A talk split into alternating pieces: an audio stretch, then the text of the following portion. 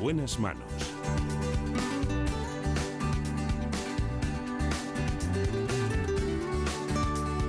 El programa de salud de Onda Cero. Dirige y presenta el doctor Bartolomé Beltrán.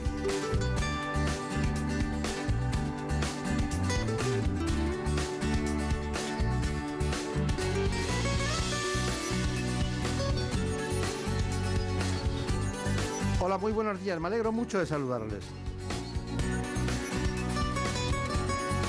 Hoy suena bien, suena muy bien. Con nosotros la dirección técnica de Gema Esteban. Y desde New York, New York, Marta López Llorente.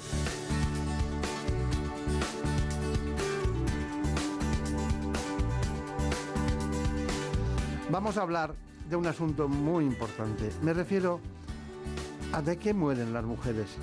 ¿Por qué mueren las mujeres? ¿Mueren más que los hombres? ¿Cuál es la gran razón que hace que muchas mujeres mueran, que es la primera causa de muerte de ictus? Lo vemos enseguida, pero antes les recuerdo que nos acompaña el doctor José Luis Neiro, que trabaja como ginecólogo en el Hospital de Cruces de Bilbao.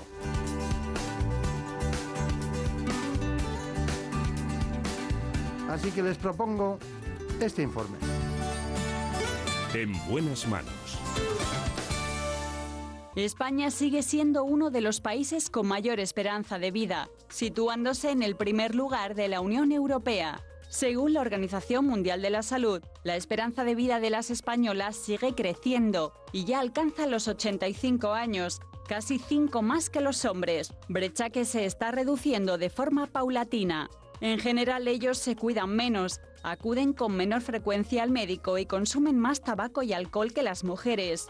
Por otro lado, las tasas de suicidios y homicidios son claramente superiores en el sexo masculino, como lo son las tasas de mortalidad por accidente de tráfico. En ambos, las principales causas de muerte son las enfermedades del sistema circulatorio y el cáncer, seguidas de las patologías respiratorias. Pero en las mujeres, las enfermedades cerebrovasculares, el Alzheimer y otras demencias y problemas cardíacos son las causas más frecuentes de defunción. ¿Qué tal? Me alegro mucho de saludarles. Nos hacemos una pregunta que mm, distorsiona lo que nosotros podemos pensar cada día, ¿no? Violencia de género, mujeres maltratadas. No, la pregunta es médica esta, la pregunta médica. Quiero saber de qué mueren realmente las mujeres. Pero no solo en España, sino en el mundo en general. ¿De qué mueren las mujeres? Eh, tenemos pánico al cáncer de mama, y resulta que no, se mueren más de cáncer de pulmón, o se mueren de ictus. Hay muchas razones para explicar el conjunto de cuestiones que nos llevan a pensar que las mujeres, a pesar de tener la vida mucho más larga que los hombres. Hay distintas patologías o enfermedades en las que tienen más frecuencia. Por ejemplo, la esclerosis múltiple, tres veces más frecuente en las mujeres que en los hombres. Pero claro, esa pregunta, la pregunta de qué mueren las mujeres, teníamos que buscar a un especialista y no hemos acudido a la medicina interna, sino a quien está cada día con mujeres desde hace muchos años, uno de los grandes de la ginecología española, el doctor Neiro. ¿Qué tal todo? Muy bien, encantado de estar otra vez en el programa. Usted está, eh, vive en Bilbao. Sí. Trabaja en Bilbao, es consultor del Hospital de Cruces, el gran hospital de referencia. Pero contésteme esa pregunta, ¿se la, hacen en una cena cualquiera estar de viernes y le preguntan, ¿de qué mueren las mujeres? Curiosamente, no de lo que ellas creen que van a morir. Eh, ellas creen, cuando les preguntamos a las mujeres de qué creen que van a morir, prácticamente el 60 o 60 y tantos por ciento dicen que de cáncer. Y hay nada menos que un 38 por ciento de mujeres que creen que van a tener cáncer de mama. Y sin embargo, de lo que mueren masivamente es de enfermedad cardiovascular mueren de consecuencias de la hipertensión y de consecuencias de la arteriosclerosis. Eso es realmente el asesino de las mujeres, el corazón y el ictus, básicamente, mucho más que el cáncer. Fíjese, doctor Beltrán, que, por ejemplo, el cáncer de mama solo mata al 3% de las mujeres que se mueren en España. Y entre un 56 y 62% de mujeres en Europa, en toda Europa, mueren de enfermedad cardiovascular. Es curioso, ¿no? Y claro, este tipo de patologías está unido a lo mejor mucho a la edad, ¿no? En, en un momento determinado de la edad pasa algo Eh, ¿Cuáles son esas edades en las que empiezan a generarse estos problemas? Yo creo que una de las razones fundamentales es que la mujer vive mucho más tiempo y se expone también durante mucho más tiempo que antiguamente. Ah, yo suelo decir, en, medio en broma, medio en serio, ¿verdad? Porque es políticamente muy incorrecto, que todo depende de la obstinación pertinaz de las mujeres de sobrevivir a sus ovarios. Una vez que los ovarios han dejado de funcionar para los 48, 50 o 52 años, empieza una casi una hecatombe de acontecimientos en las que la mujer redistribuye la grasa, va aumentando poco a poco su presión arterial, poco a poco va aumentando su arteriosclerosis y de una manera silente va incrementando su riesgo cardiovascular. A partir de ahí es cuando comienzan los problemas. Realmente hasta los 45, 50, 52 años, los estrógenos de los ovarios defienden a las mujeres de la enfermedad cardiovascular como ninguna otra cosa en el mundo. Incluso más que el ejercicio, diría yo. Sin embargo, después de la menopausia, sobre todo cuando la mujer es sedentaria, cuando no hace ejercicio físico, la enfermedad cardiovascular tiene ahí patente de corso para hacer con las mujeres lo que termina haciendo, que es enfermarlas y matarlas. Hay una cosa que me llamó mucho la atención en las estadísticas que hemos manejado y es el tema de los, de los porcentajes de suicidios. Las mujeres se suicidan muchísimo menos que los hombres. Muchísimo menos. Fundamentalmente porque tienen muchos más recursos emocionales que los chicos. Curiosamente, tienen más armas emocionales y hablan más están más con otras mujeres, tienen mejores relaciones sociales y mejores relaciones de amistad que las de los chicos. Los chicos se suicidan como tres o cuatro veces más que las chicas, en cualquier edad, curiosamente. Prácticamente el 75 o 80% de los suicidios en España son de chicos y hay muy poquita proporción de mujeres que se suicidan. Y habría que preguntar a un psiquiatra, pero yo creo que tiene que ver seguramente con que tienen más recursos emocionales y también le dedican más tiempo a sus ámbitos sociales de relación. Eso también disminuye la capacidad que uno tiene de deprimirse hasta el extremo de dejar de tener interés por la vida y suicidarse. Está bien. Pero hay una otra cuestión que me interesa y es el tema de la depresión. Porque no se suicidan, pero sí se deprimen. Sí, ciertamente. Se deprimen, pero en, determinada, en una determinada época de su historia. Eh, eh, me viene a la memoria un, un, estudio que se publicó en una revista no ginecológica, no barro para casa, en una revista neurológica, en una revista que es escrita solamente por neurólogos, que hicieron un estudio prospectivo en el que a las mujeres de esta época de la vida, de los 45, 50, 55 años, y que eran eutímicas, esto es, sin alteraciones emocionales, les daban a la mitad terapia hormonal y a la mitad no le daban terapia hormonal. La denostada terapia hormonal. Bueno, pues al cabo de 12 meses, las mujeres que habían recibido terapia hormonal tenían menos síntomas depresivos y menos diagnóstico de depresión. ¿Qué quiere esto decir? Que los estrógenos también defienden a las mujeres de las alteraciones emocionales consecutivas a la pérdida de los mismos durante la menopausia. Hay mejor calidad de vida después de la menopausia cuando las mujeres están estrogenizadas. Y eso es algo que en este país sabemos muy bien, pero lo sabemos muy poquitos ginecólogos, porque muy pocos somos capaces de, iba a decir, perder 15 minutos con las mujeres en consulta para explicarles las bondades de la terapia hormonal. Yo creo que eso y las relaciones sociales explican que las mujeres a pesar de deprimirse, se suiciden menos y tengan mejor salud emocional. No sé si le van a querer mucho los ginecólogos después de lo que ha dicho. Es así, y ellos lo saben. En realidad, el problema de la terapia hormonal se debe a que, primero, hay una gran, eh, digamos, conciencia social de que las hormonas son malas, eso es un bulo terrible, pero además los ginecólogos no, no tenemos eh, la suficiente, digamos, entereza para abordar eso de frente y tomar conciencia de que ha habido dos generaciones enteras de mujeres entre 2000 y 2020 que no han recibido terapia hormonal por el falso mito de que la terapia hormonal era dañina. Yo creo que eso en parte es responsabilidad de los ginecólogos y tenemos que hacer un examen de conciencia para replantearnos nuestra forma de trabajar con las mujeres alrededor del climaterio. Bien, usted vive en el País Vasco, eh, trabaja con conferencias en todo el mundo, eh, pertenece a la Sociedad Española de Ginecología y Obstetricia, a la SEGO, pero hay una cosa que ahí me llama mucho la atención. Estamos hablando de los estrógenos, pero no sé si hay una distribución geográfica o no, pero sí es cierto que algunas mujeres tienen un punto de más andrógenos, de hormona masculina, de la que puede corresponder. Y tienen vello, tienen hirsutismo, tienen, tienen eh, trastornos ováricos, alteraciones menstruales. ¿Qué hace usted? ¿Ese tipo de mujer cambia la esperanza de vida? ¿Son más eh, longevas? ¿Sabemos algo de eso? Sí, eh, en realidad cuando las mujeres tienen realmente hiperandrogenismo, tienen más problemas cardiovasculares a la larga. Y esto nos entronca con el problema que decíamos al principio, porque los varones tenemos muchos más problemas cardiovasculares por el hecho de tener andrógenos y además porque no tenemos suficientes estrógenos. Cuando las mujeres tienen una alteración endocrinológica en la que se fabrican más andrógenos de los que se deben, las mujeres hiperandrogénicas que además tienden a no ovular y a tener problemas de fertilidad y a tener exceso de vello, como usted decía, esas mujeres a la larga terminan teniendo más enfermedades del corazón, terminan por tener más riesgo cardiovascular, además de otras cosas. ¿eh? Seguramente les viene bien para el estado de ánimo emocional, ciertamente, pero les viene mal para el riesgo cardiovascular. Bueno, por cierto, Marina Turia, ¿qué, ¿qué, pregunta querías saber? Bueno, después del título de nuestro programa de hoy, de que mueren las mujeres, lo que más le preocupa a las ciudadanas es la prevención. ¿Cómo prevenimos un ictus, doctor Neiro? Hay que ponerse las pilas y hacer muchas cosas. Lo primero de todo es vaya usted desprendiéndose de los kilos de más que tenga. Procure no tener kilos de más.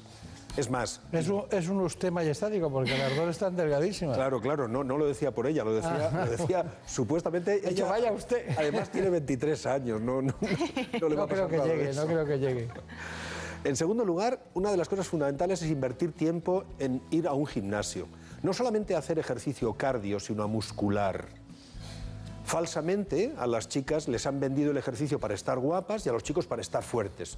Pues no, mire usted, a partir de una determinada edad necesitamos todos hacer ejercicio de musculación, también las chicas, porque el ejercicio de musculación primero consume mucha energía y cambia grasa por músculo, y no al revés, como el sedentarismo, que cambia músculo por grasa hay que perder grasa y ganar músculo a base de hacer ejercicio de musculación. Eso tira de los huesos y le va a dar mejor salud ósea, que también es importante. Y además de perder peso y además de hacer ejercicio, lo fundamental es prevención de la hipertensión. Y para eso debe usted medirse la presión arterial. Los ginecólogos medimos la presión arterial los que más, los que más veces en toda la historia de la medicina. La medimos a las embarazadas, la medimos antes de embarazarse, las medimos como consecuencia de que toman anticonceptivos, porque vienen a hacerse el chequeo de la menopausia. Siempre medimos la presión arterial. Y cada vez empezamos a tratar antes los problemas de la presión arterial. Yo creo que con esos tres pilares básicos ya tendríamos suficiente, por supuesto, del tabaco ni hablo, ¿eh? Del tabaco ni hablo. Bien, pues no hable, ya lo sabemos y, lo decimos cada día. Bueno, hay una cuestión que es el cáncer.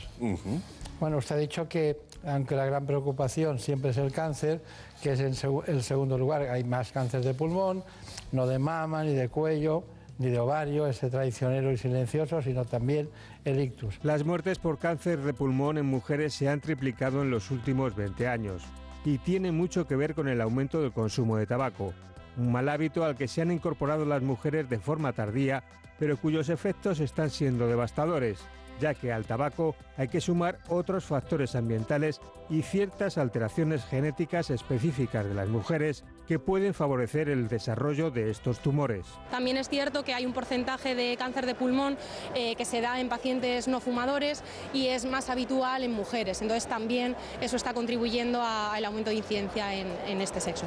De hecho, se sabe que las mujeres tienen un mayor riesgo de desarrollar cáncer de pulmón que los hombres, porque son más susceptibles a los carcinógenos del tabaco algo parecido a lo que sucede con el cáncer de vejiga. De hecho, es uno de los cánceres que en proporción entre mujeres y hombres afecta muchísimo más a, las mujeres. Tiene una cierta predisposición en aquellas mujeres fumadoras a que eh, todos los eh, carcinógenos del tabaco se depositen en la mucosa eh, de la vejiga y les termine produciendo un cáncer que en muchos de los casos termina en una cistectomía. El cáncer de mama, con cerca de 20.000 diagnósticos al año, es el tumor maligno más frecuente y más temido entre las mujeres. Aunque la edad de diagnóstico sigue siendo alrededor de los 50 años, entre un 5 y un 10% se da en menores de 40, un hecho que puede estar motivado por algunos cambios en el estilo de vida de las mujeres. La buena noticia es que gracias a la investigación, una mayor concienciación social y la disponibilidad de nuevos fármacos, 8 de cada 10 pacientes sobrevive a la enfermedad 5 años después del diagnóstico. El campo de investigación ahora es amplísimo y estamos avanzando de manera rápida. De hecho, en este momento hay eh, comercializados fármacos de inmunoterapia en cáncer de pulmón, en melanoma, en carcinoma renal, en cáncer de vejiga. Se está estudiando si es mejor la combinación con quimioterapia, si es mejor combinar inmunoterapia con inmunoterapia. Se están estudiando vacunas. En cuanto al cáncer de cuello de útero, en nuestro país se diagnostican anualmente alrededor de 2.000 nuevos casos.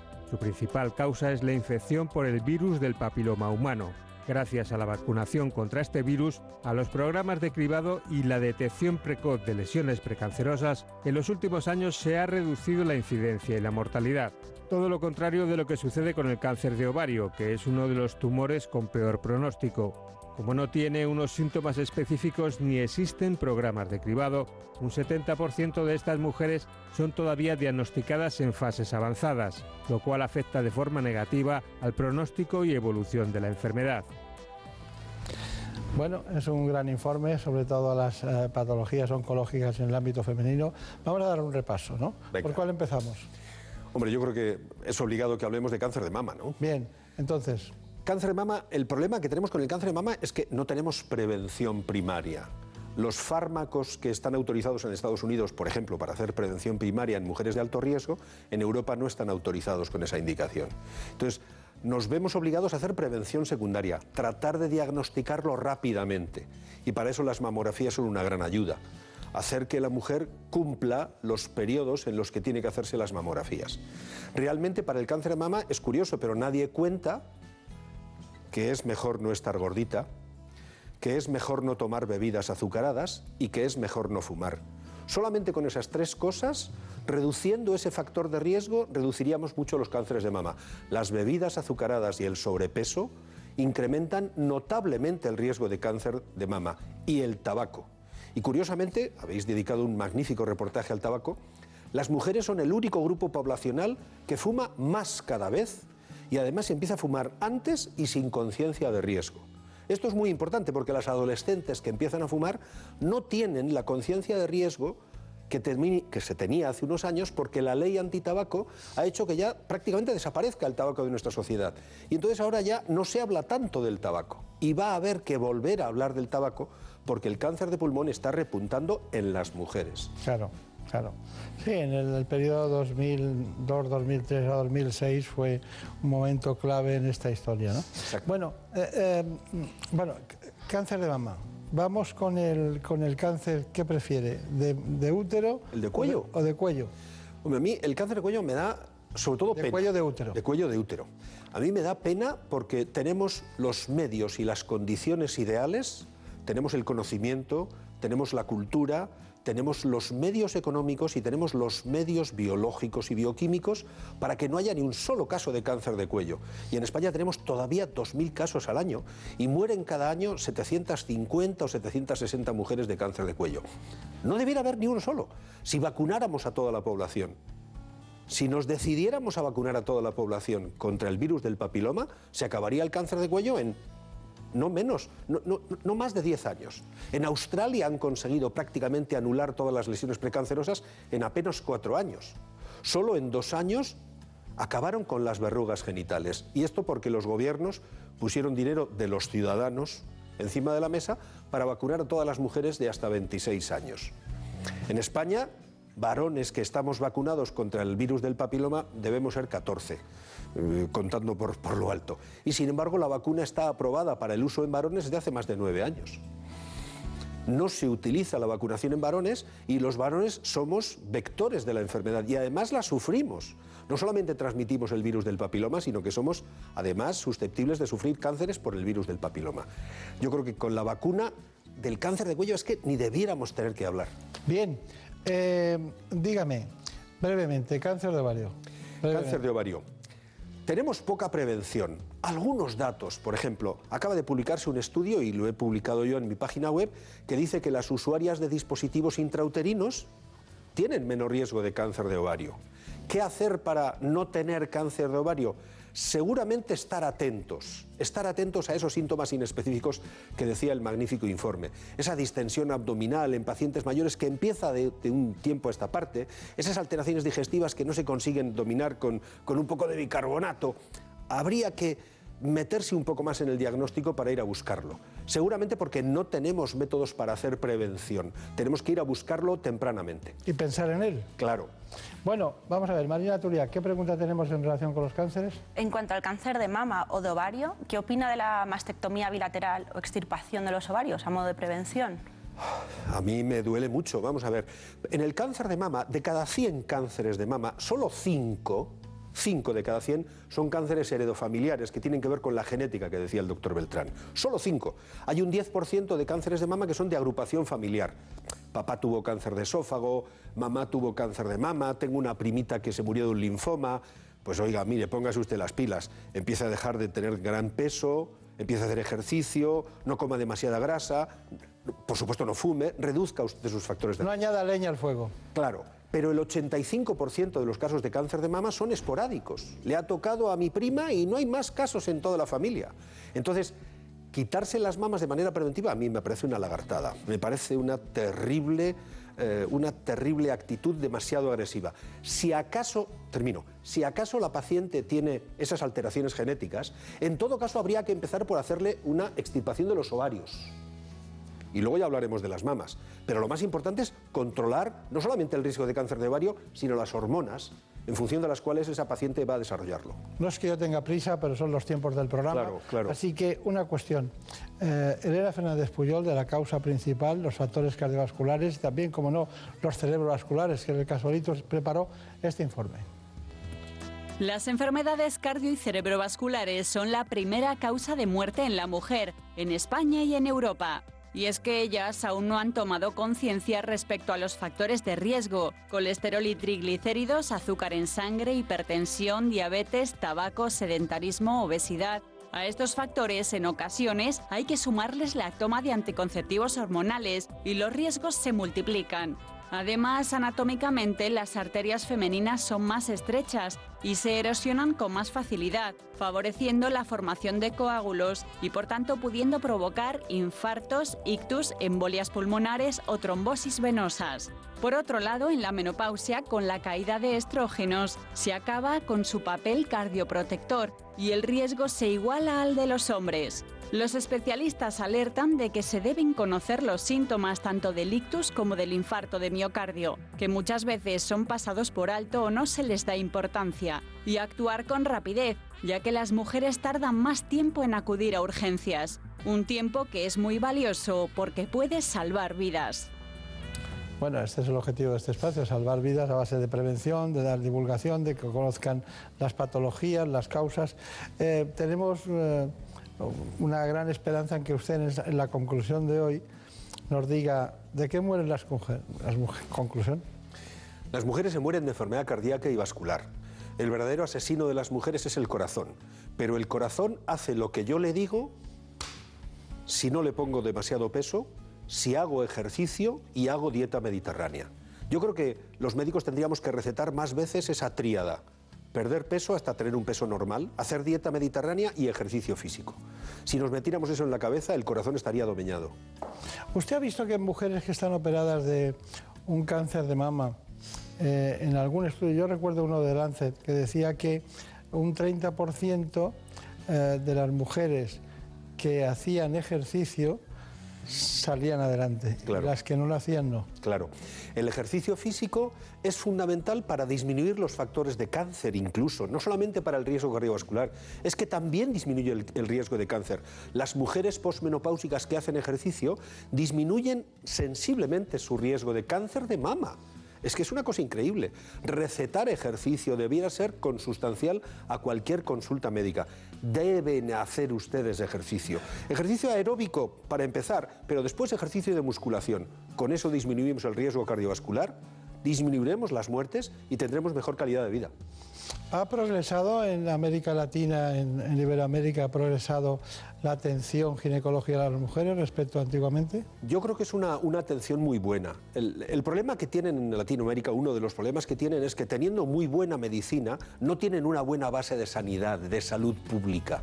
El problema es que esos grandes conocimientos y esos grandes capos de la medicina no llegan a las poblaciones rurales, no llegan a todo el mundo. El gran paso adelante que hicimos en Europa en los últimos 50 u 80 años es generalizar la asistencia sanitaria. Eso es el estado del bienestar. Claro. Recuerda usted que, que estudiamos en obstetricia, endocología, a grandes expertos. Hombre, del CLAP. Sí. El Centro Latinoamericano de, de, de, de Montevideo, claro que sí. Caldeiro Barcia y toda esta gente. Y eran muy buenos en lo que Creo. dominaban mucho, que era la tocología. Entonces avanzan en base a que avanza el sistema sanitario que les sustenta. Eso es. Ha sido un placer. En buenas manos. Quinótico, el podcast de cine y series de Onda Cero, con David Martos. Todos los festivales de cine nacionales e internacionales, entrevistas con los premiados, análisis de películas y series, las sorpresas del año en la pequeña y en la gran pantalla. Y todos los viernes, entrega especial con los estrenos de la semana para que planifiques bien tu fin de. Quinótico, el podcast de cine y series de Onda Cero, con David Martos, lo que no te puedes perder y lo que está por venir. Te mereces esta radio. Onda Cero, tu radio.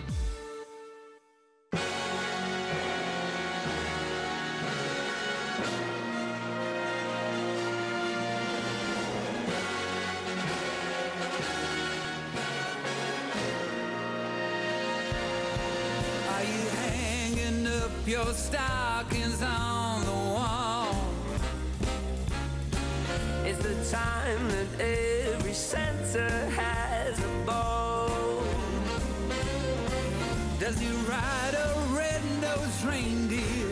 Does he turn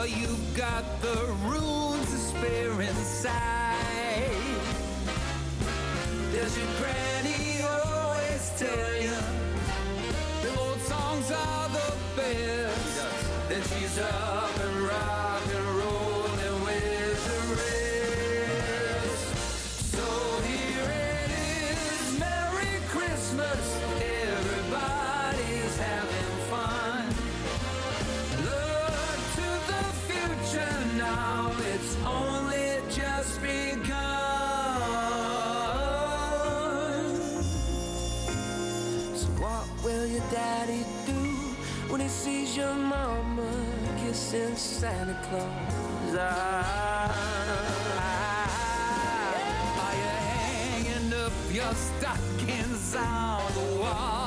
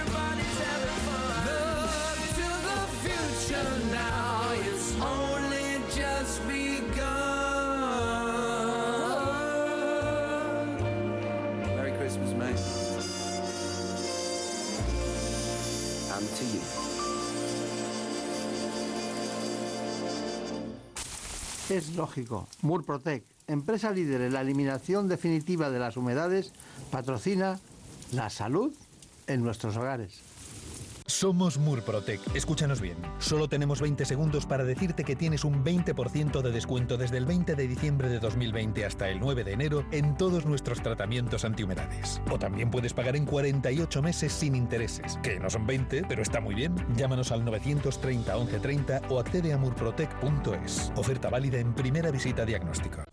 Por fin no es lunes.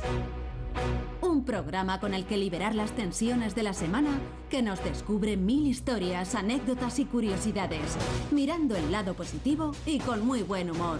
A partir de las 8 pasa las mañanas del fin de semana con Jaime Cantizano y por fin no es lunes. Pero si quieres volver a oír ese reportaje tan especial o no has podido conectarte a la radio en directo, puedes escuchar por fin no es lunes a cualquier hora en la web o en la app de Onda Cero. Por fin no es lunes con Jaime Cantizano. Te mereces esta radio. Onda Cero, tu radio. Imhotep fue el más grande erudito de Egipto. Se le considera el primer científico de la historia. Médico, ingeniero, arquitecto, filósofo y astrónomo. Los historiadores lo ubican en el siglo XXVII a.C. Su principal obra fue el complejo funerario de la pirámide escalonada de Zoser, considerada la primera pirámide del mundo y la gran estructura de piedra más antigua. Se necesitó la extracción, transporte y montaje de miles de toneladas de piedra caliza, un material que hasta entonces nunca se había utilizado en grandes construcciones. Se le considera el Leonardo da Vinci de la época egipcia. Historia y misterio en las madrugadas de los fines de semana. La Rosa de los Vientos, los sábados a la una y los domingos a la una y media. Más de uno lo tiene todo. Información imparcial, debates plurales, entrevistas que marcan la actualidad. También tiene entretenimiento y cercanía. Los humoristas más valorados. Pero además tiene algo que el resto no tiene. Tiene ingenio y creatividad, sorpresa e innovación. Tiene a Carlos Alsina. Miren, hoy lo vamos a hacer todo al revés. El objetivo que tenemos es no poner un pie en el estudio de radio contándoles lo que sucede y lo que suena aquí fuera. Estamos en Onda Cero transmitiendo el entierro de Benito Pérez Galdós. Estamos eh, emitiendo desde la Plaza de la Nos Villa. hemos venido hoy aquí a hacer una inmersión, enterarnos de cómo es un día cualquiera en la vida de quienes trabajan la tierra, de quienes Todo en un solo programa. Más de uno. Con Carlos Alsina. De lunes a viernes a las 6 de la mañana y siempre que quieras en la app y en la web de Onda Cero. Te mereces esta radio. Onda Cero. Tu radio. Los fines de semana dedicamos tiempo a nuestras mascotas. Cuidados, consejos, noticias, curiosidades. Como el perro y el gato, el programa preferido de nuestros mejores amigos. Llegan los permisos laborales por mascotas. Es la primera empresa en España en ofrecer un permiso de paternidad de una semana remunerada a los empleados que acojan o adquieran una mascota y además tendrá flexibilidad para llevarlo al veterinario. Me parece algo tan absolutamente normal que lo raro es que tengamos que contarlo como una noticia y una excepción. Si las empresas no tienen claro el valor añadido de tener una mascota en casa y que en realidad forma parte de la familia, pues vamos mal. Como el perro y el gato, con Carlos Rodríguez. Sábados a las 3 de la tarde, domingos a las 2 y media y siempre que quieras en la app y en la web de Onda Cero. Patrocinado por Menforsan, los especialistas en cuidados, higiene y cosmética natural para las mascotas. Te mereces esta radio. Onda Cero, tu radio. En buenas manos. Programa de salud de Onda Cero. Dirige y presenta el doctor Bartolomé Beltrán.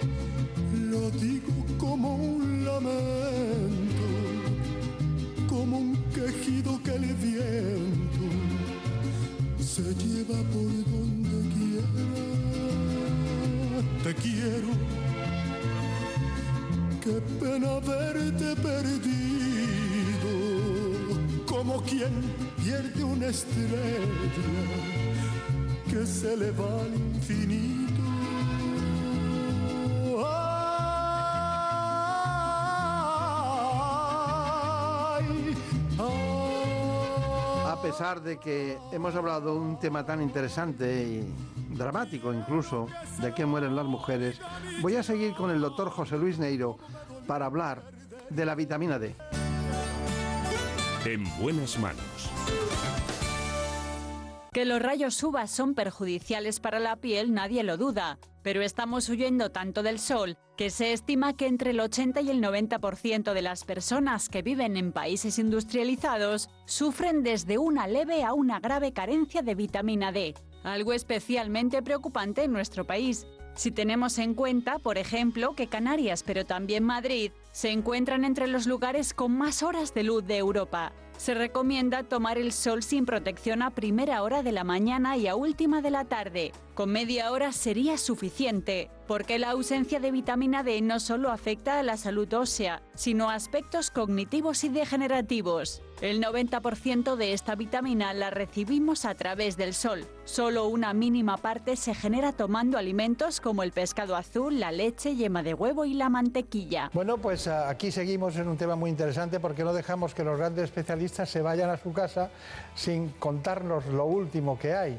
Hemos hablado anteriormente de un espacio en el que se ha tratado de que mueren las mujeres, pero ahora vamos a ver cómo vivimos, cómo vivimos hombres y mujeres. En España prácticamente entre el 40 y el 50% de la población tiene problemas en cuanto a la vitamina D. ¿Qué son esos problemas? Que tienen déficit. ¿De dónde sale la vitamina D? Pues curiosamente el 90% de la luz solar y el 10% de los alimentos. Pero, ¿qué pasa entre esos dos mundos? Muchas cosas que podemos solucionar. Para eso está con nosotros nuestro ginecólogo en el día de hoy, que es el doctor Neiro, que ha venido de Bilbao y le hemos pedido que siga con nosotros. ¿Qué es la vitamina D exactamente? Para que nos entienda todo el mundo y para qué sirve. Para empezar hay que deshacer un entuerto y es que la vitamina D ni es una ni es vitamina. En realidad es una hormona. La diferencia entre una vitamina y una hormona es que la vitamina D yo me la tengo que comer porque no la puedo fabricar en el interior de mi organismo. Así es la vitamina C de las naranjas o de las mandarinas de Castellón que son tan buenas. En el caso de la vitamina D yo la puedo fabricar gracias a mi piel, a mi hígado y a mi riñón.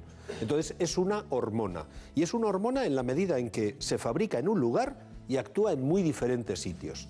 Por eso debiéramos empezar a dejar de hablar de vitamina D y empezar a hablar de complejo hormonal D. Lo que pasa es que resulta un poco pedante. No, y sobre todo que está muy asentado sociológicamente el lenguaje médico, lo de vitamina D. Cierto. Que yo me voy a empeñar en cambiarlo eso. Vamos a por uno. Pero no lo, voy a- no lo voy a llamar complejo. ¿Hormona D? La, la hormona D. La hormona D. La hormona D. La hormona D. En realidad, el, el- el origen del, del error es de hace escasamente un siglo, cuando los hijos de los mineros de Gales trabajaban con sus padres en la mina y tenían una frecuencia muy elevada de raquitismo y se les doblaban los, los huesos porque los tenían débiles. Sin embargo, en los mismos pueblos, los hijos de los marinos que salían a pescar y que se comían los desechos, los hígados de los bacalaos que no se vendían y que tenían mala salida, aquellos niños crecían fuertes y robustos. Claro, porque los primeros decían, tienen una enfermedad carencial, pues les falta una vitamina y como la anterior había sido la C, a esta le pusieron la D. Pero ya en 1921, un médico que después le dieron el Nobel por el descubrimiento del, del complejo bioquímico de la hormona D, escribió un libro que decía La vitamina D, la vitamina que trabaja como una hormona. Adolf Bintaus, que yo creo que Sí, el sí. doctor Beltrán es muy amante de la historia de la medicina y esta historia le seguro que le iba a Es gustar. muy interesante. Claro muy que sí. interesante. Bueno, ya que estaba ahí, ¿cuáles son la lista? Mm, Porque claro, ya he dicho el, el- el bacalao, he hablado del atún, tal. Bueno, pero también está la yema del huevo. Claro. ¿Y hay- claro. cuáles son los productos en los que más, más ricos en vitamina D? Básicamente los lácteos y algunos peces. Los peces azules, el hígado del bacalao, que no he comido en mi vida.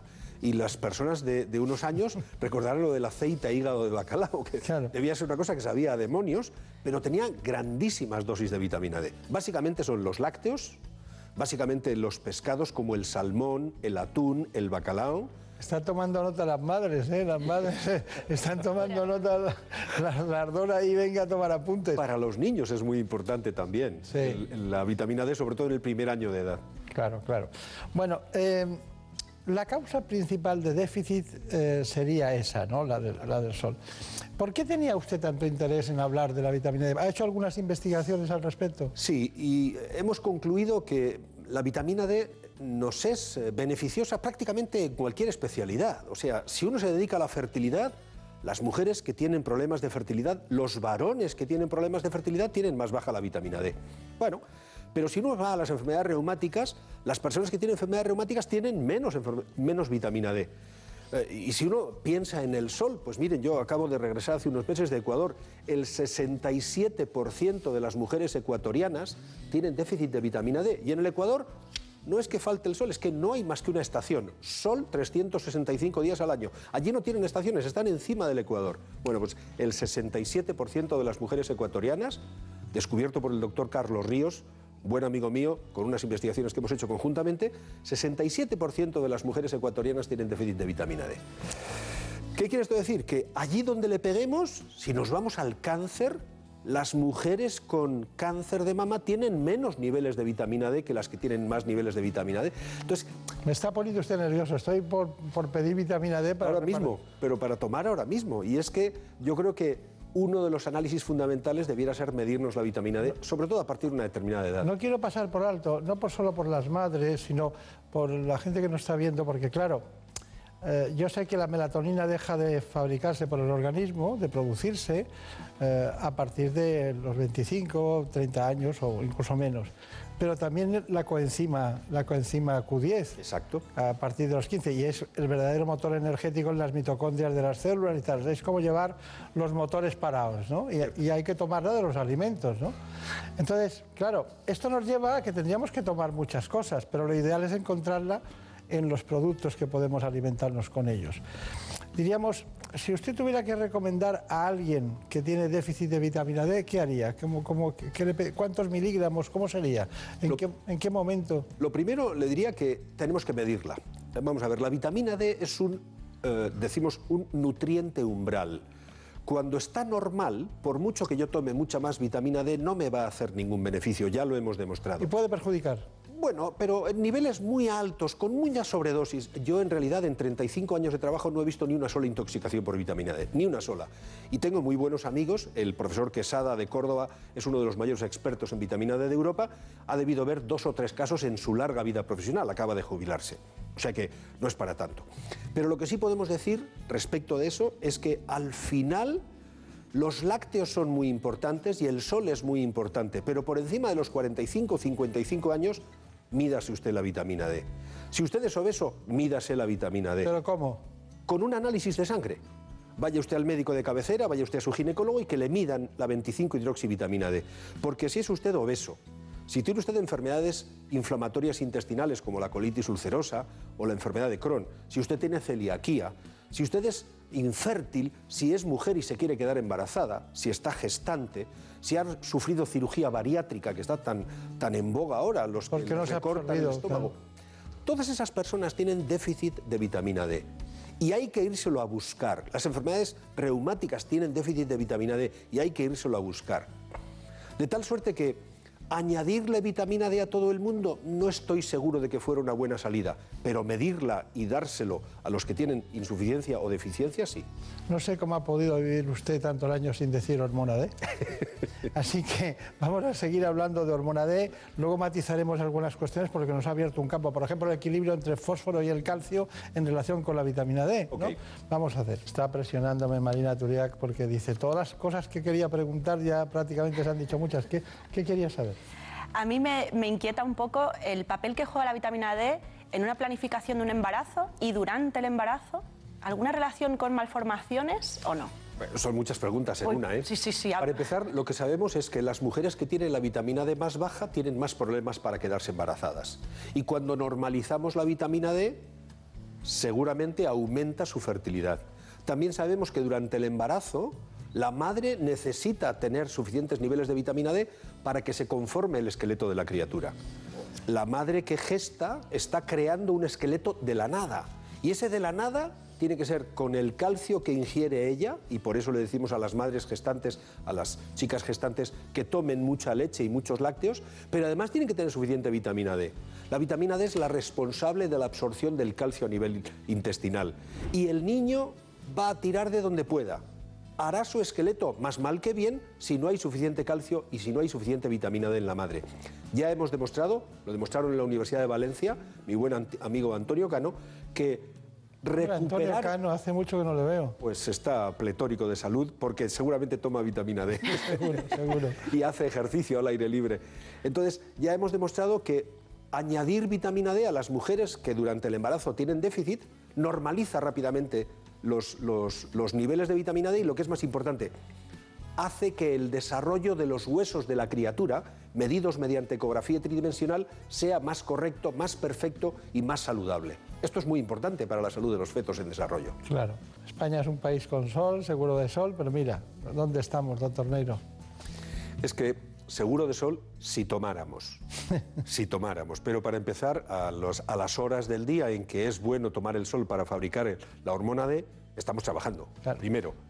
Y además de eso, por encima de Córdoba, de 37 grados de latitud norte, los que vivimos en el norte solo tenemos seis meses útiles de sol al año, de mayo a octubre, porque la inclinación de los rayos solares hace que no se fabrique vitamina D suficiente de octubre a mayo. ¿Y qué hacemos de octubre a mayo? Estar sin vitamina D, sobre todo si no hemos tomado el sol durante los meses buenos. Ese es el conflicto. Claro. Bueno, hay una cuestión que es esta. Eh, el equilibrio entre el fósforo y el calcio, ¿cómo influye la vitamina D? La vitamina D es la responsable en el organismo de la absorción de calcio y de la regulación del metabolismo fosfocálcico. Hay una bomba, podríamos decir, en el intestino que trae el calcio de los alimentos y lo mete dentro de la, de la- de la sangre para que después se pueda utilizar. Lo que pasa es que el calcio es extraordinariamente importante y el organismo no tolera que el calcio disminuya en la sangre. Antes de que disminuya, mi organismo, si no tiene suficiente vitamina D para absorberlo, o si yo no tomo suficientes lácteos para proporcionar al intestino la capacidad de ser absorbido, lo que hace el organismo, lo primero es llamarle a otra hormona, que es la paratormona, la hormona de las glándulas paratiroideas, para que vaya a buscar calcio a donde hay. Y va a buscar calcio al almacén, y un tipo como yo, que ya tiene unos kilos, tiene un kilo y medio de calcio en su esqueleto.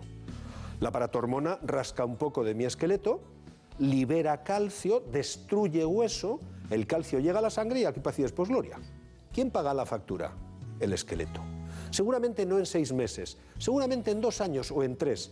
Pero si yo no tengo suficiente vitamina D o no ingiero suficiente cantidad de calcio, la paratormona dañará mi esqueleto y haré osteoporosis, como decía la doctora Riobó en el magnífico reportaje. La que rasca en este programa es María Turia. ¿Qué querías preguntar en relación con los huesos? Además de, de osteoporosis, ¿qué otras enfermedades puede causar un déficit de esta vitamina?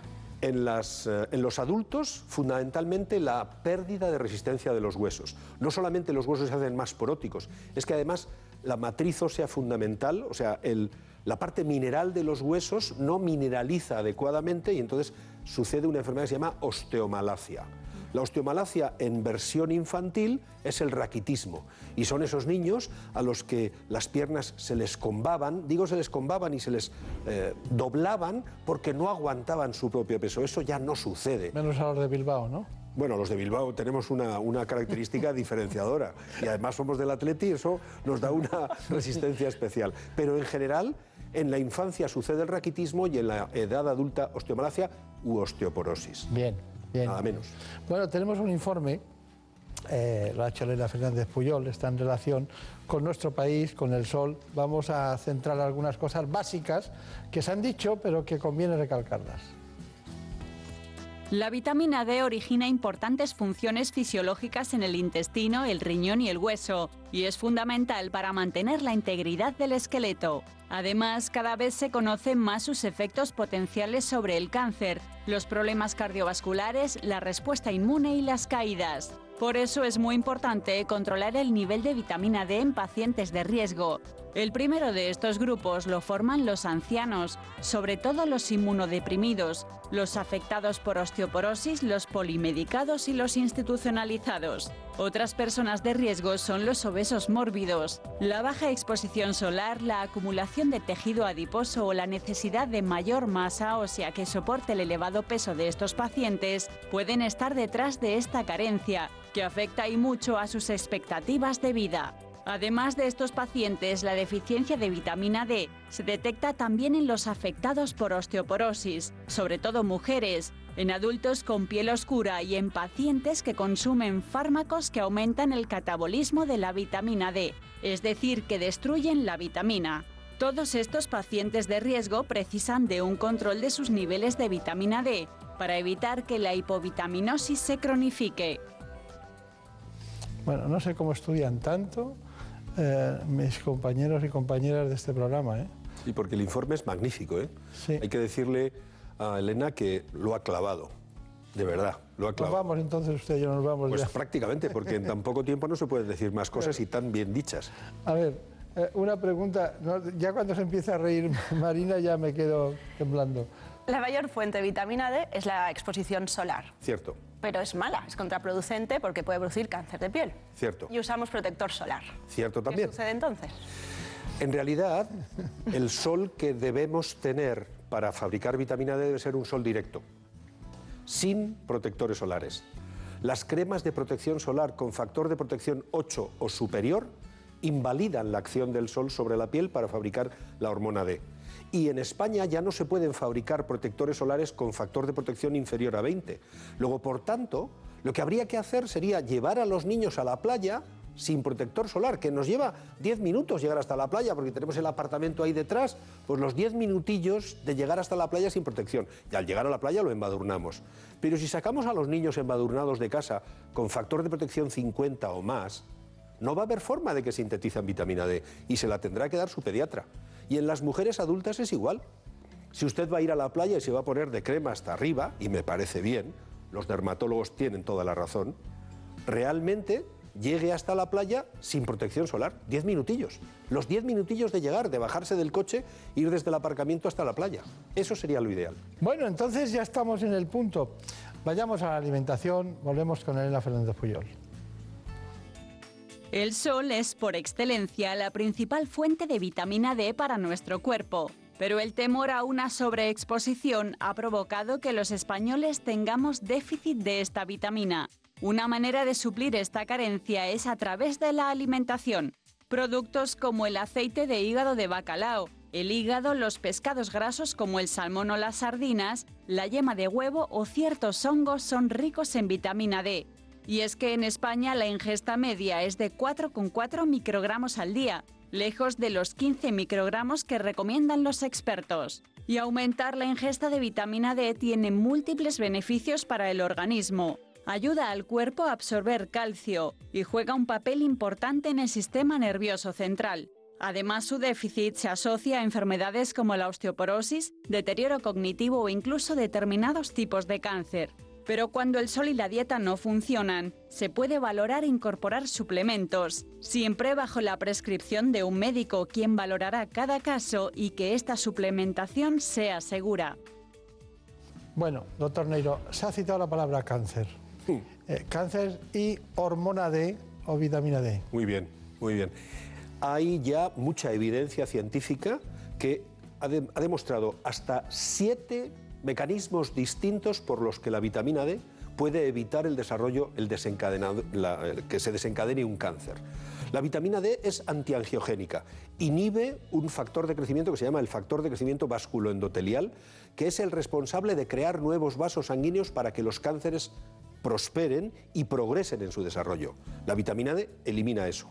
La vitamina D tiene acciones anticitoquinas que reducen el ambiente inflamatorio de las células que se crea cuando están apareciendo las O primeras sea, que células. pueden quitar hasta el dolor. Claro, en cierta manera hay toda una serie de mecanismos que explican, por ejemplo, que las mujeres que tienen menos vitamina D desarrollen más cáncer en general, también de mama. Lo que pasa es que el espectador que nos está siguiendo podría pensar, entonces, si tomo vitamina D no voy a tener cáncer. A ver, esa es una experimentación que todavía no se ha hecho. Lo que sí sabemos es que si usted tiene la vitamina D baja, le tienen que dar vitamina D. Si usted tiene sufi- insuficiente vitamina D, tiene que tomar vitamina D. Pero si usted tiene la vitamina D normal, no le va a hacer ningún beneficio. Este es el punto de la cuestión y es lo que algunas veces nos cuesta entender. Pero para el caso del cáncer, el papel de la vitamina D es fundamental. Pues tenemos una gran oportunidad de cuál es su conclusión. Piense que muchas personas dicen, entonces, ¿qué hago? en tomarla, no tomarla, cómo se mide, que ya lo hemos dicho. Una vez medido, ¿cuál es el mejor tratamiento? Imagínate que hay un déficit, ¿no? Ya sabemos que es una analítica, pero ¿cuál sería la dosis de alguien que tiene un laboratorio muy lejos, ¿no? Ah, les damos, eh, yo voy a poner una primicia encima de la mesa. En este momento estamos terminando ya el documento de consenso español para la vitamina D, en el que yo he tenido el honor de participar con especialistas auténticos, ¿verdad? Porque solo hay un ginecólogo, pero están reumatólogos, endocrinos e internistas de muy, muy alto prestigio en el país. Lo que venimos a decir es que no se debe generalizar la administración de vitamina D. Hay que medirla, hay que ir al médico. Y si usted tiene menos de 30 nanogramos por mililitro en su sangre, debe recibir vitamina D. Hay diferencias cuando se está entre 20 y 30 o cuando se está por debajo de 20. Y la dosis también es distinta. Usted puede tomar más o menos, pero en realidad no hay ningún problema de seguridad con la vitamina D. No causa efectos secundarios y no se provoca casi nunca intoxicación por vitamina D. Por eso, la vitamina D se puede administrar de manera muy segura, pero siempre con control médico. Yo creo que es el médico de atención primaria o el ginecólogo, el endocrinólogo, el reumatólogo, el internista, el que tienen que hacer los controles de vitamina D y administrar la dosis de manera personalizada. Muy bien, pues Marina Turiac, ha sido un placer, como siempre. Eh, Ana, muchas gracias por todo. Y a usted indicarle que, bueno, está muy bien eso de venir a Madrid desde Bilbao, de estar en toda España y concretamente también en América Latina, donde nos ven y a ustedes siguen especialmente. Muchísimas gracias, doctor Beltrán. Bueno, pues que tenga mucha suerte. Gracias, de verdad. En buenas manos. El programa de salud de Onda Cero.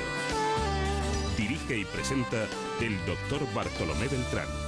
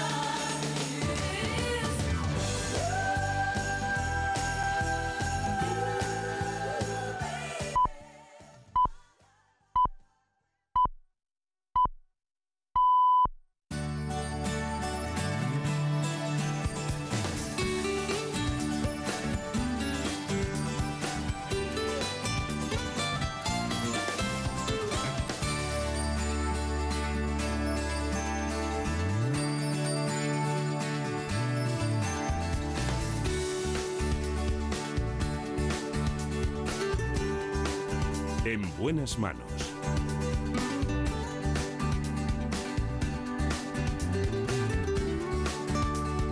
El programa de salud de Onda Cero. Dirige y presenta el doctor Bartolomé Beltrán. Seguimos en la segunda parte del programa para hablar de dermatología.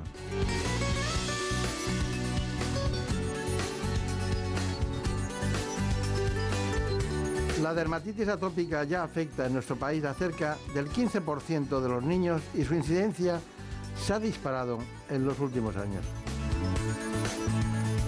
Vamos a conectar con una dermatóloga del Ruber de Juan Bravo y de la Clínica Villalón, la doctora Lorea Bagazgoitia.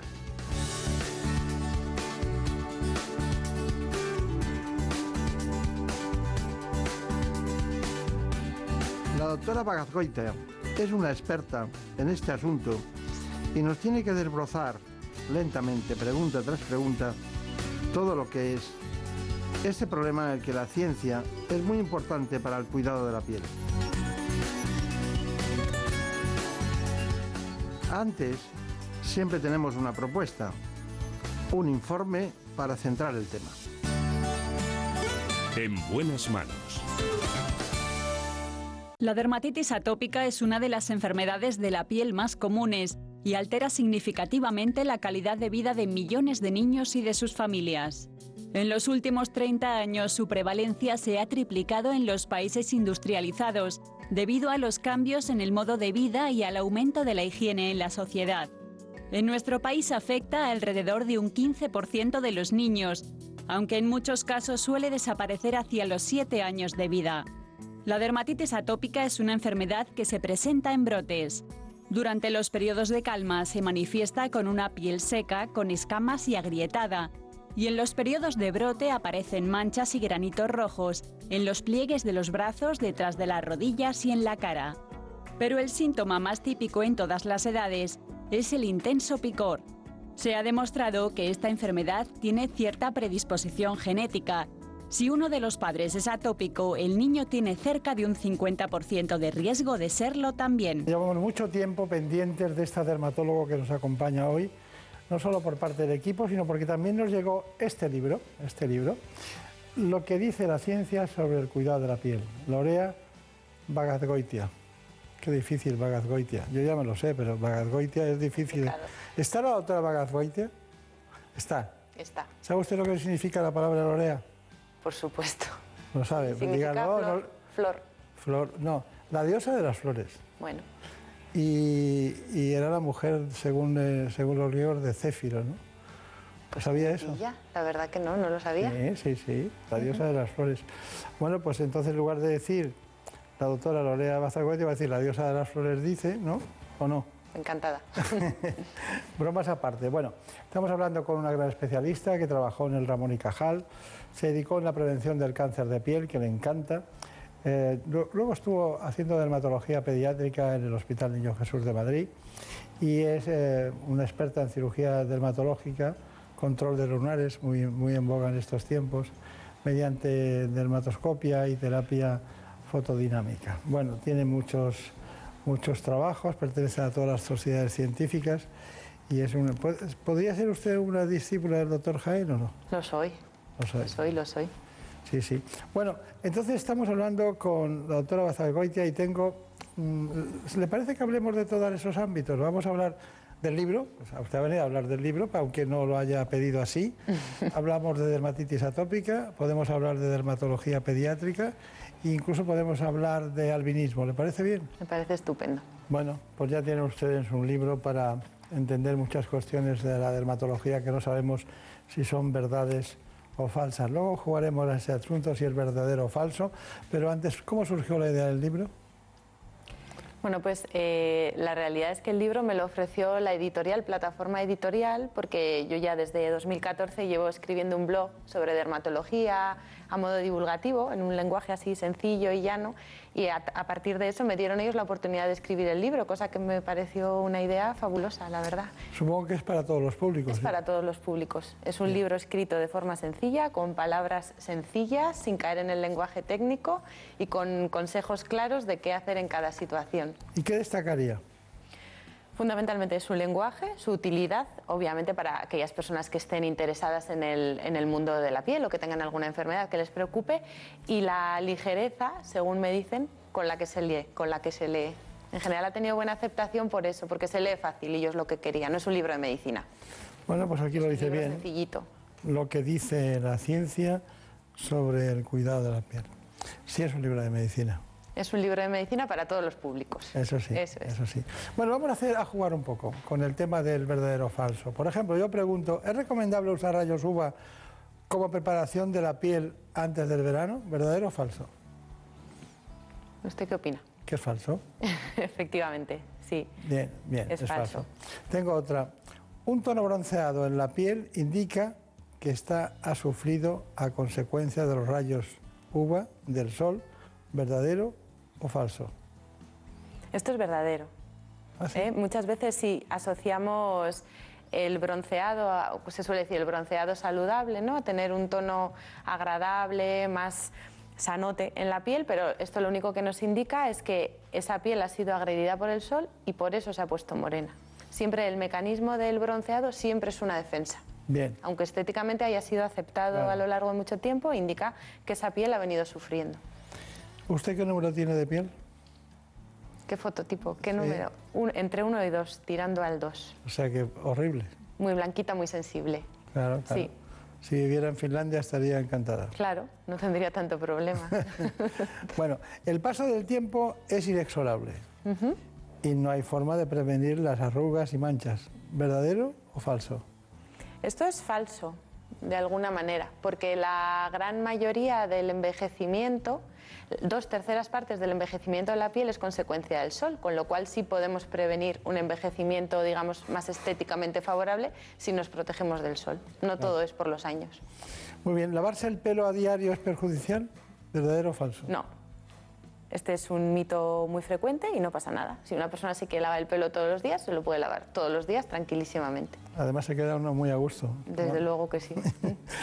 ¿El estrés puede hacer que se caiga el pelo más de lo habitual?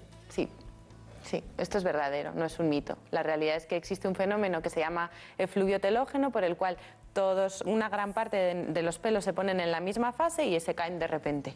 Entonces esa caída súbita eh, nos puede asustar bastante, normalmente ese pelo se recupera, pero uno de los desencadenantes puede ser el estrés, pueden ser algunas enfermedades, puede ser un embarazo, un parto, pero el estrés entra entre ellas. Bueno, eh, la doctora Bagazgoitia, yo me lo he aprendido muy bien.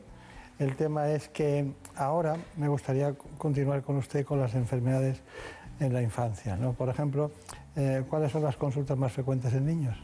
En niños vemos muchísima dermatitis atópica, sobre todo, lo que más. Es frecuente también que los papás traigan a los niños para revisar ciertas manchas, manchitas que tengan de nacimiento, lunares que van apareciendo y después vemos mucho también infecciones de la piel como las verrugas, los papilomas de los pies, los moluscos. Estas son las cuestiones más frecuentes. ¿Es normal entonces que los niños tengan lunares? Es normal. Es normal. Es verdad que muchas veces los padres se asustan o se sorprenden cuando les empiezan a salir nuevos lunares, pero es algo que podemos considerar normal. Parte de ellos están, eh, bueno, existe una predisposición genética, van a salir sí o sí, y parte de ellos serán consecuencia del sol que les ha ido dando a los niños a lo largo de la vida. Cuanto menos sol, menos lunares. Pero no siempre es así, hay lunares que salen porque tienen que salir y no Claro. pasa nada. Claro. ¿Y, y cuáles serían los cuidados más específicos que utilizan ustedes para los niños? Mm, Los niños realmente tienen una piel normal. Hablamos de niños con piel sana, no niños con dermatitis atópica. Los niños con piel sana, en realidad, deben tener los cuidados básicos, una higiene con una frecuencia más o menos normal, vamos a decir, se entiende por normal una higiene mínima de tres veces a la semana, en función también de la actividad física. En bebés pequeñitos, dos, tres veces es suficiente, si se les baña todos los días, fenomenal, si se les baña tres veces a la semana, tampoco pasa nada. En niños con mayor actividad física, pues de acuerdo a esto, una ducha diaria no hay ningún problema.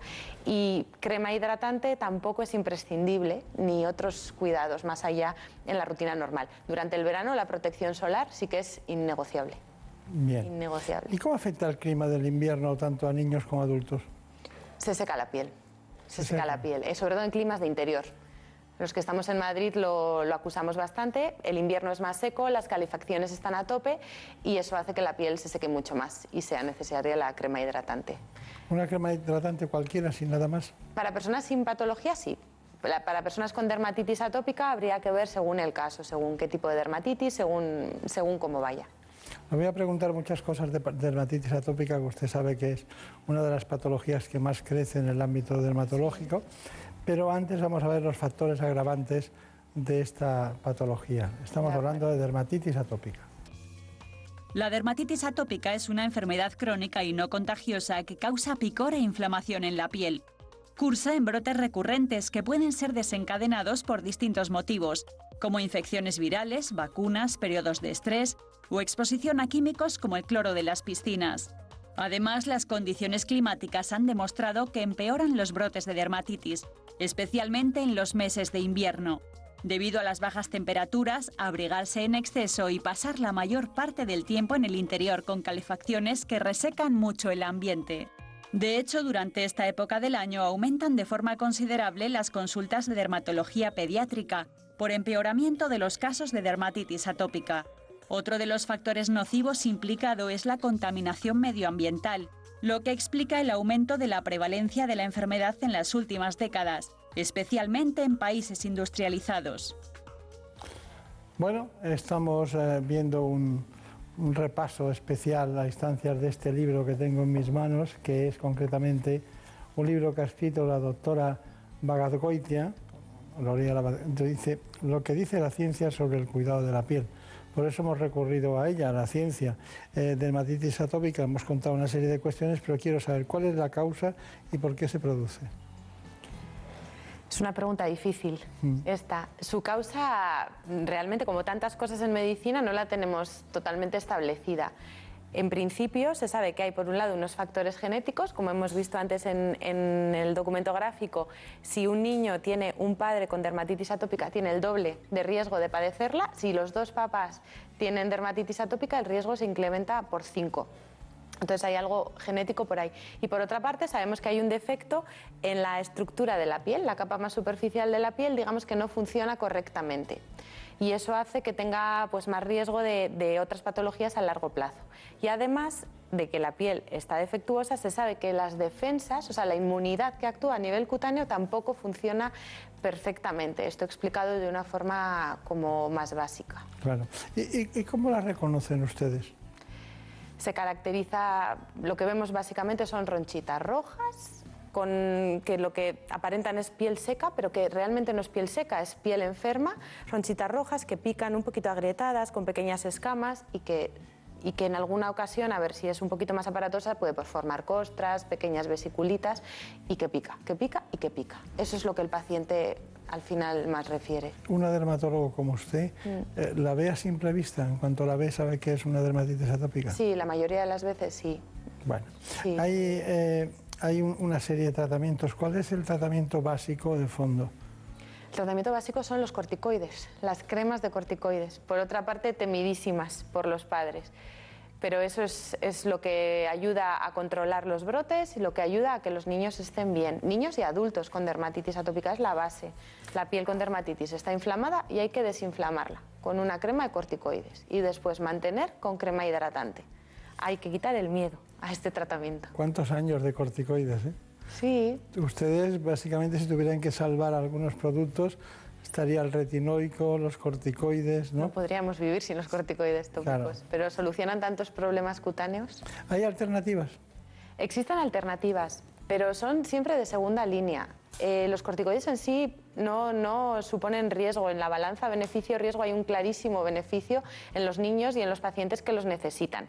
En aquellos en que por lo que sea estamos tratando una zona más sensible, una zona que ya esté recibiendo muchos, muchos corticoides, pero cuando digo muchos digo muchos, eh, recurrimos a otras cremas como el pimecrolimus o el tacrolimus, que también de alguna manera bajan esa inflamación sin los efectos de los corticoides. Pero con esto yo no quiero decir que haya que tener miedo a los corticoides, porque son una herramienta excelente para controlar esta enfermedad. Claro. Hay una cuestión y es que me gustaría saber, en una consulta de 100 pacientes de dermatología, ¿cuántos tienen acné? En una consulta de 100, pues un 30%, 40% seguro. Pues vamos a hablar del acné. Veamos este informe.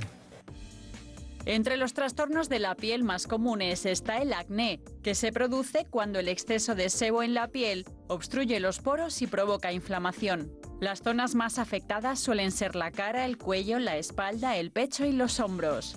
Esta patología afecta en mayor o menor grado a cerca del 80% de los adolescentes, pero puede aparecer en todas las edades.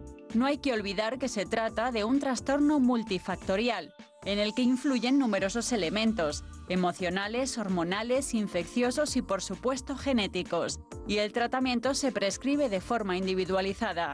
En ocasiones, además de los fármacos orales o tópicos, los pacientes requieren de peelings o láseres para eliminar las lesiones inflamatorias del acné y las marcas o cicatrices que éstas provocan.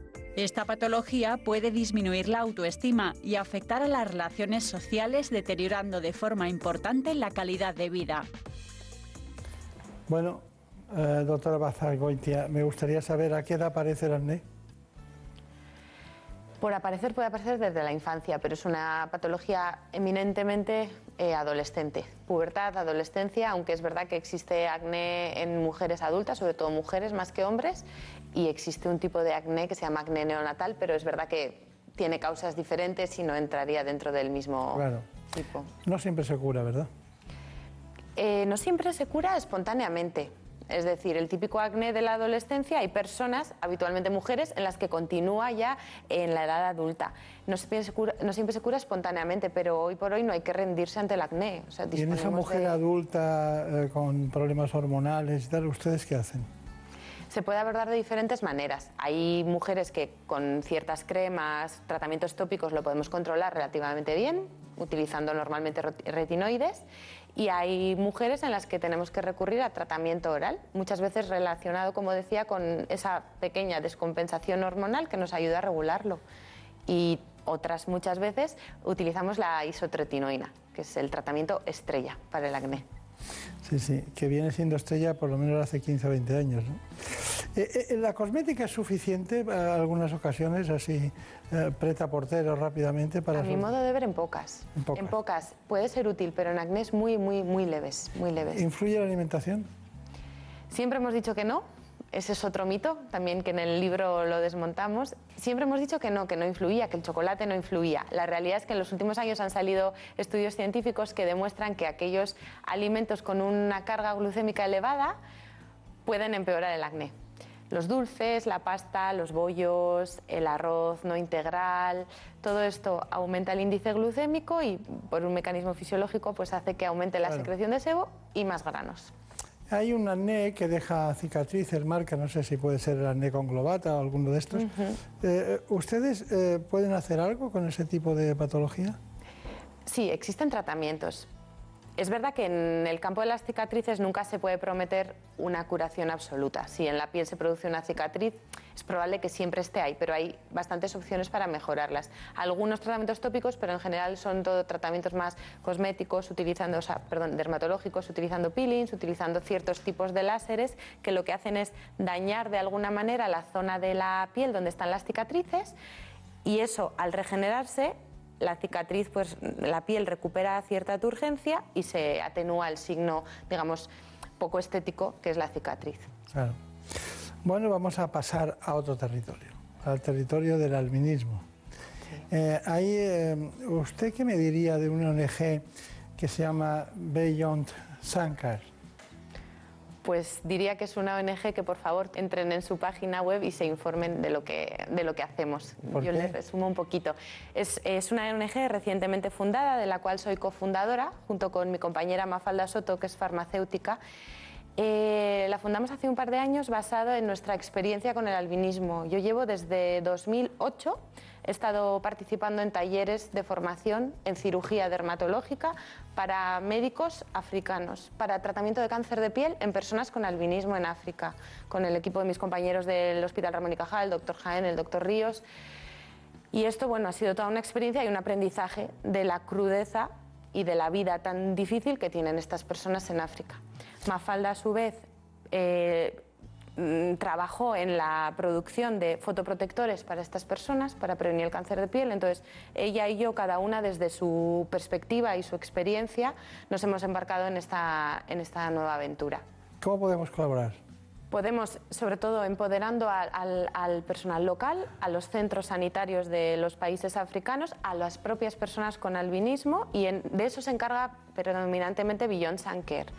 Con una donación de 10 euros al mes se puede conseguir que una persona con albinismo tenga educación, tenga seguimiento dermatológico y tenga la fotoprotección necesaria durante un año. Un fotoprotector que hemos diseñado y que se produce específicamente para ellos, con los estándares de calidad europeos. No una crema cualquiera que se la damos y ya está, no. Es un producto diseñado de acuerdo a sus necesidades. Y eso con 10 euritos al mes. Así que les invito a todos a entrar a nuestra página web y bien. conocerla más en detalle y ayudar. Son 10 euros, pero ha dicho como euritos, parece que son menos, ¿no? Todo- 10 euritos. un menú del día, un bono de, de- de transporte público. Claro. Pues nada, doctora Bajaz Goitia, ¿no? Eh, de Recuerdos a Mafalda Soto, a nuestros parte. compañeros del Ramón y Cajal o del Ujú. Ruber, donde usted trabaja, pero quería pedirle una conclusión del conjunto de lo que es lo que dice la ciencia sobre el cuidado de la piel. Lo que dice de la ciencia sobre el cuidado de la piel es un libro que he escrito con muchísimo cariño para todos los públicos, para personas que tengan interés en saber cómo cuidar su piel y conocer los mejores consejos basados en la ciencia, en lo que está demostrado, lejos de todo lo que nos dice el marketing, de todo lo que nos dicen las redes sociales, que son bombardeos de información de la cual muchas veces no sabemos seleccionar. Entonces, el libro es sencillito, es finito, se lee fácil, está en un lenguaje claro y saca de dudas de tantos y tantos mitos que a lo mejor nos confunden en el día a día en relación con la piel. Bueno, la doctora Bajaz Goitia que ha venido a hablar de su libro, pero ha acabado hablando de dermatología. Muchas gracias. En buenas manos. El programa de salud de Onda Cero. Dirige y presenta el doctor Bartolomé Beltrán. Somos Murprotec. Escúchanos bien. Solo tenemos 20 segundos para decirte que tienes un 20% de descuento desde el 20 de diciembre de 2020 hasta el 9 de enero en todos nuestros tratamientos antihumedades. O también puedes pagar en 48 meses sin intereses, que no son 20, pero está muy bien. Llámanos al 930 1130 o accede a murprotec.es. Oferta válida en primera visita diagnóstico. Noticias fin de semana. Juan Diego Guerrero te cuenta la actualidad de una forma ecuánime, clara y directa. Y ahora les hablamos de una operación muy importante. Es una operación que toma nombre de una diosa romana y que acaba de comenzar. Es fundamental porque los agentes del Cuerpo Nacional de Policía que se suman a ella combaten posibles amenazas en nuestras fronteras. Alfonso, hablemos de libros. Los que están hoy en la cuesta de Moyano, en la capital de España, firmando ejemplares para fomentar la vuelta, si es que alguna vez nos hemos marchado, en la lectura de los libros. Cada día hay que leer más. Nos, lo, va- nos aproximamos a Bruselas, donde sigue celebrándose un Consejo Europeo Extraordinario presencial que va para largo. Para estar siempre bien informado, Noticias fin de semana. Con Juan Diego Guerrero. Sábados y domingos a las 7 de la mañana y a las 2 de la tarde. Y siempre que quieras, en la app y en la web de Onda Cero. Te mereces esta radio. Onda Cero. Tu radio. Hay estrellas de Hollywood que antes fueron estrellas del deporte. Jason Statham, antes de triunfar en la gran pantalla, participó en los Juegos Olímpicos de Seúl del 88 y en Barcelona 92, en la categoría de salto de trampolín con el equipo británico, donde llegó a ocupar el puesto número 12 del ranking. Bud Spencer, especialista en 100 metros libres, fue olímpico en Helsinki 52, Melbourne 56 y Roma 60. Johnny Weissmuller se hizo con cinco medallas de oro y una de bronce en los Juegos de 1924 y 1928. Sus 12 películas como Tarzán y su conocido Grito de la Selva forman parte de la historia del cine. Grandes actores que fueron grandes deportistas. Si te gusta el deporte, quieres vivir todos los partidos y tener todos los datos, escucha los fines de semana Radio Estadio. Los sábados a las 3 y media de la tarde y domingos a las 3, con Antonio Esteba y Javier Ruiz Taboada.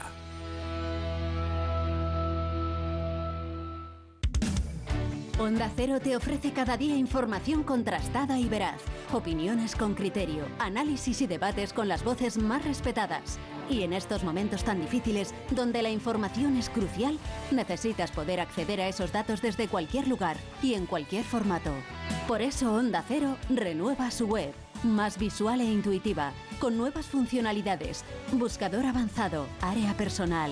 Un diseño más actual para una web que se adapta mejor a tu móvil, para que accedas a nuestros programas y a la última hora desde donde quieras y cuando quieras. Ahora, Onda Cero se escucha y se ve. Descubre la web renovada de Onda Cero. Te mereces esta radio. Onda Cero, tu radio.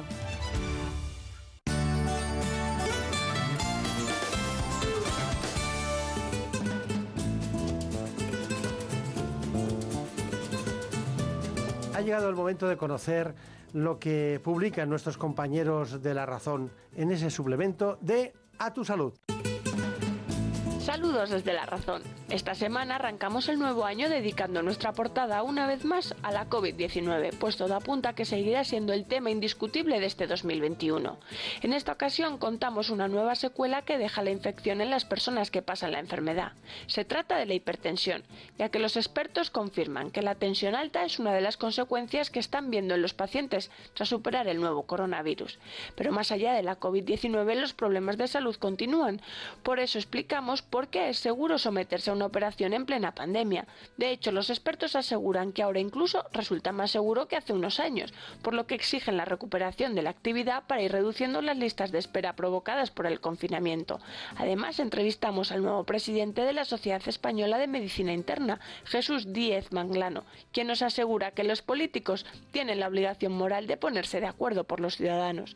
Y en la sección de alimentación explicamos que las dietas ricas en vegetales protegen y controlan el asma. De hecho, reducir el consumo de lácteos y evitar las grasas saturadas mejoran la enfermedad respiratoria.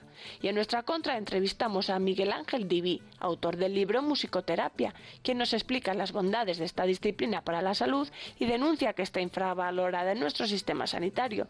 Pero estos son solo algunos de los contenidos. Como siempre, encontrarán más información en las páginas del suplemento a tu salud y durante toda la semana en www.larazón.es barra salud. Sin más, que pasen una feliz semana y feliz año nuevo. En buenas manos. El programa de salud de Onda Cero. Dirige y presenta el doctor Bartolomé Beltrán.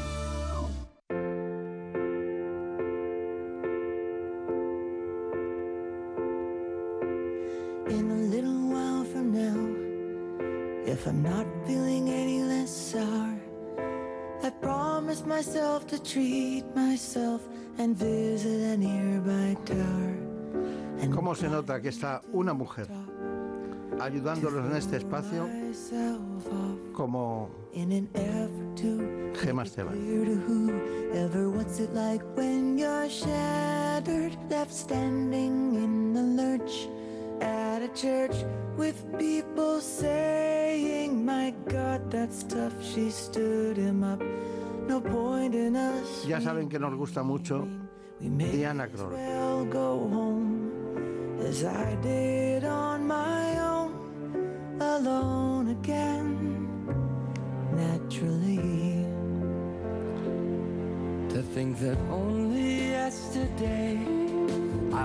Así que vamos a indicarles algo muy femenino que nos preocupa y que tiene soluciones importantes en un hospital de Madrid, un hospital que realmente funciona a la perfección en este ámbito, en el cáncer de mama.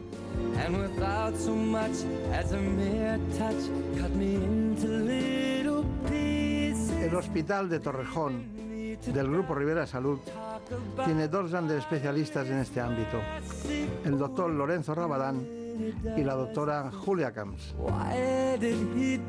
Con ellos profundizamos en este espacio.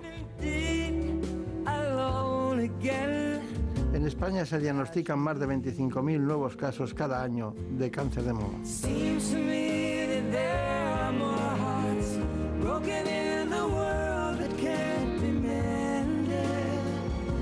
Centramos los nuevos métodos de diagnóstico y tratamiento desde el Hospital de Torrejón con el doctor Rabadán y la doctora Camps.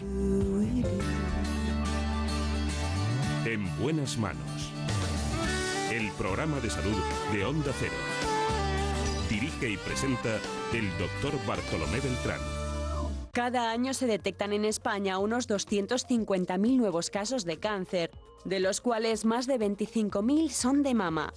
Es el tumor maligno más frecuente entre las mujeres de todo el mundo, y es que según la Organización Mundial de la Salud, cada 30 segundos se diagnostica un cáncer de mama en el mundo. Aunque la edad más frecuente de diagnóstico sigue siendo a partir de los 50 años, entre un 5 y un 10% se da en menores de 40, un hecho que puede estar motivado por algunos cambios en el estilo de vida de las mujeres. Además, su incidencia está aumentando de forma considerable. La buena noticia es que gracias a la investigación, una mayor concienciación social y la disponibilidad de nuevos fármacos, 8 de cada 10 pacientes sobrevive a la enfermedad 5 años después del diagnóstico. Hoy es un día en el que vamos a tratar un asunto que cuando hablamos de qué mueren las mujeres saldría seguro en segundo lugar después del cáncer de pulmón o quizás del ictus. Pero claro, la psicología de este problema es muy superior al de pulmón y no al del ictus porque el paciente prácticamente se encuentra ingresado en el hospital cuando aparecen las cosas y este caso en el mundo y en el ámbito femenino. Bueno, está con nosotros el doctor Lorenzo Rabadán, ya le conocen ustedes, es coordinador del área oncoplástica de la mama, concretamente del Hospital Universitario Torrejón, del Grupo Rivera Salud. Ha sido coordinador de sección de patología mamaria de la Asociación Española de Cirujanos, es profesor asociado de cirugía en la Universidad Francisco de Vitoria, miembro de la Junta Directiva de la AECIMA y de la Asociación Española de Cirujanos de la Mama también es miembro, y de la Asociación Española de Senología y Patología Mamaria. Justo lo que, lo que hay que ser después de una dilatada experiencia en este ámbito. ¿no? Eh, ¿qué, puede diferenciar, en qué podemos diferenciar el hospital de Torrijón del Grupo Rivera Salud respecto eh, al conjunto de hospitales? O sea, virtudes, eh, fortalezas y debilidades. Mire, un, hecho diferencial es la agilidad. Este hospital ya se formó por una serie de médicos que vinimos hacer una medicina diferente, que ya éramos referentes en nuestro campo y hemos evitado los problemas que había en otros hospitales donde ya habíamos trabajado. ¿no? En nuestro hospital el diagnóstico en el caso del cáncer de mama es tremendamente directo. Una paciente con, con una sospecha de cáncer de mama viene al hospital y en la misma mañana nuestros compañeros del servicio de radiología hacen todas las pruebas necesarias para diagnosticarlo y en 24 horas tenemos el diagnóstico eh, de cáncer. Y por otro lado, eh, yo destacaría la humanidad con la que tratamos a las pacientes. La paciente es el, el centro de nuestro proceso asistencial y, y es algo que es nuestra vocación, que sea así. Y acompañamos a la paciente en todo momento, eh, a la familia, e intentamos que, minimizar el, el impacto que tiene la enfermedad en todo su ámbito personal, familiar, laboral, etcétera. Está bien. Bueno, eh, saludamos a la doctora Camps, la doctora Julia Camps. Ella es una entusiasta también de esta área, de la radiología de la mama, es jefa corporativa del área de la mama del Grupo Rivera Salud. Eh, tengo datos que me indican que usted actualmente es vicepresidenta de SEDIN, de la Sociedad Española de Imagen Mamaria, eh, y que también ha trabajado durante bastantes años, alrededor de quizás 12 o 14 años, ha trabajado eh, y desempeñado funciones de jefe de servicio de radiología del Hospital Universitario de la Ribera de Alcira, en Valencia. ¿no? Y qué nombre más, más eh, importante el de Alcira en, eh, en el ámbito de la asistencia a los ciudadanos, ¿no? que ha traído muchos conflictos siempre como consecuencia de sus bondades ¿no? y del sistema de tratar per cápita a los pacientes, diferencia de los que son público-privados. ¿no? Bueno, hay multitud de artículos de revistas en la que participa en proyectos multicéntricos europeos y desde 2007 es la editora de la sección de mama de Eurorat, que es la red y repositorio de casos clínicos creada por la Sociedad Europea de Radiología. Esto, esto debe ser una gran experiencia porque nosotros siempre hablamos de los testimonios. Que lo que más impresiona a la gente es el testimonio. Y ustedes hacen clínicas, y casos clínicos, que son testimonios, que los escriben y ven el curso del proceso y diagnostican y tratan. ¿no? Bueno, eh, de usted quería resaltar la unidad de mama del Hospital Universitario de Torrejón, que cuenta con un nuevo mamógrafo digital 3D. ¿Qué quiere decir eso? Bueno, es un mamógrafo digital, se llama también tomosíntesis, que mm, puede ver las imágenes en tres dimensiones. Digamos que se hace una adquisición de lo que es toda la mama, como pequeños cortes cada milímetro, y eso nos permite ver eh, dentro de las estructuras de la mama que de otra manera quedan ocultas cuando uno hace una mamografía digital 2D. O sea, de alguna manera nos permite bucear dentro de lo que son los tejidos de la mama y poder resaltar y detectar aquellos cánceres que en una mama densa no serían eh, detectables. Esto ya se ha demostrado, ya han habido varios estudios europeos y ya se sabe que esta tecnología detecta un 35 o 40% más de cánceres. O sea, es una cosa como muy importante. A esto hay que añadirle Estamos hablando de la forma de los cánceres, de la morfología, detectamos los cánceres por su forma y a esto hay que añadirle una cosa que es muy importante, que es la función y es, digamos, lo que hace que resalten los cánceres cuando administramos contraste. Gracias a esto podemos detectar incluso más cánceres y mejor. Y esto es la mamografía con contraste, que es, también es lo que tiene este nuevo aparato, que además es una técnica más nueva incluso que la tomosíntesis, que ya lleva unos cuantos años en los hospitales. Eh, cuando estuve, eh, habla de mamografía, bueno, primero está- veo que le dan al doctor Rabadán más trabajo, un 35% más del trabajo que iba a tener, ¿no? Porque si los datos diagnósticos son un 35% más alto, eso al final acaba en manos del cirujano, indicando.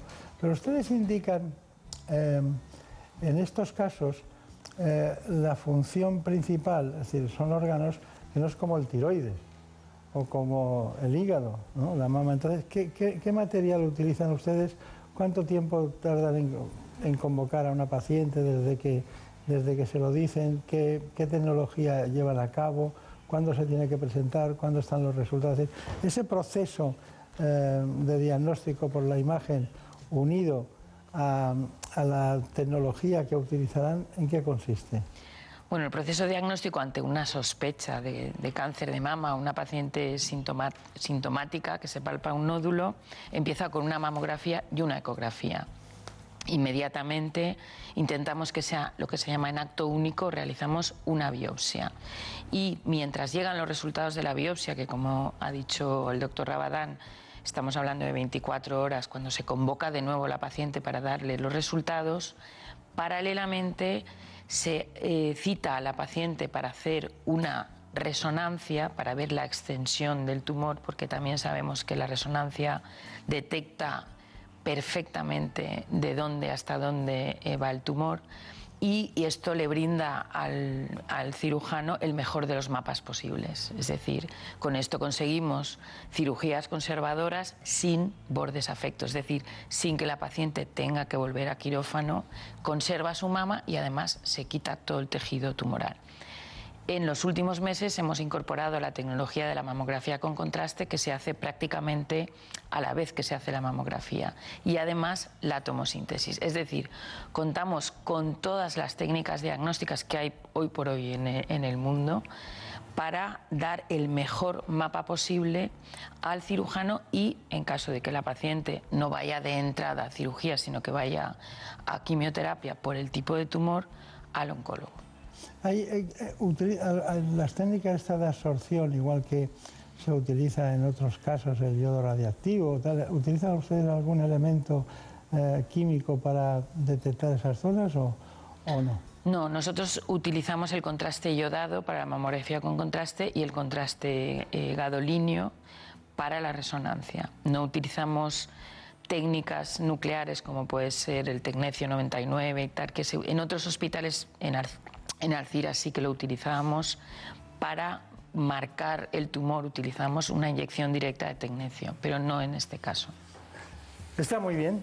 Bueno, ya tenemos eh, un trabajo multidisciplinar, cirugía, diagnóstico mediante el mamógrafo digital 3D. Son muchas cuestiones que juntas ensamblan la posibilidad de estar en un lugar certero a la hora de hacer el tratamiento quirúrgico, aparte de aumentar las posibilidades diagnósticas. 8 de cada 10, más de 5 años, teníamos... ¿cu- ¿Dónde está la frontera ahora para calcular la supervivencia de los pacientes?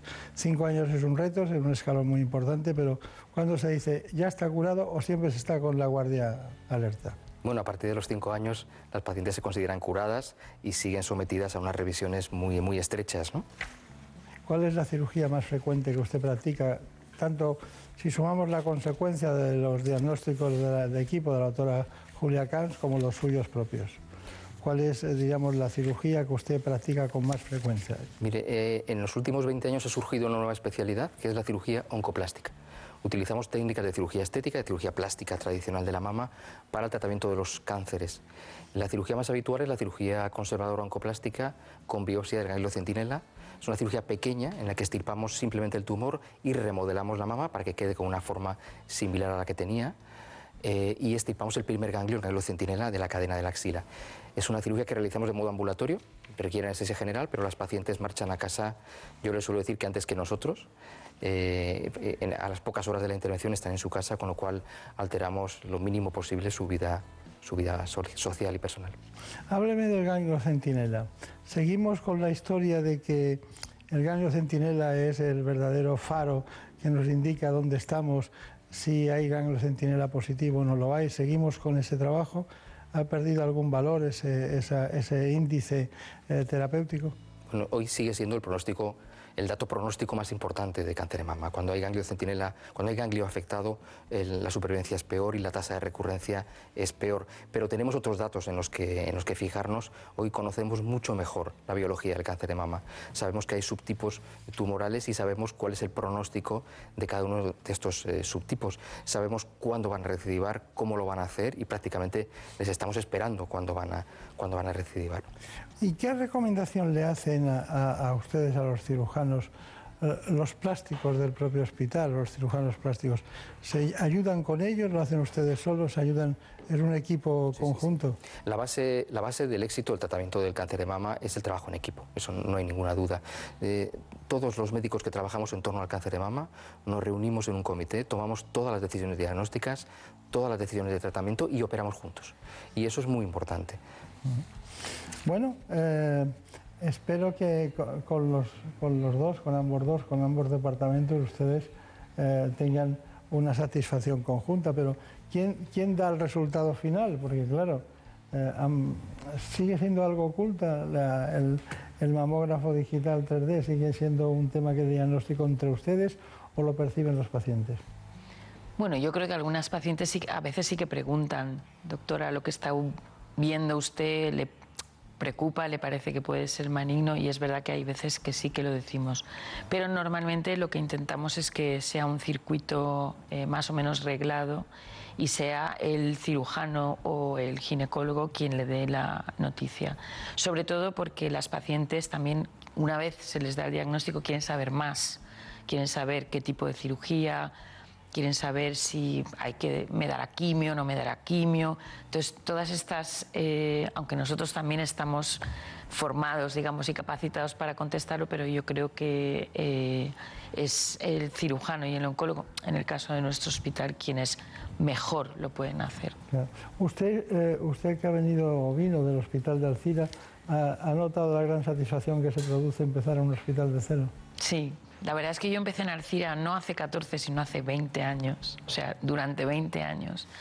Eh, empecé además el día 1 de enero del 99, el día que abrió, y la verdad es que la, la historia en Alcira ha sido muy bonita. Así creo que el modelo Alcira o el modelo Rivera Salud es algo completamente exportable y además es una cosa muy beneficiosa para los pacientes. En aquella época, hasta que yo, yo me fui hace unos meses, teníamos unas, bueno, los mejores indicadores de salud en la, propia, en la propia página web de la Consellería y una satisfacción de los pacientes muy alta.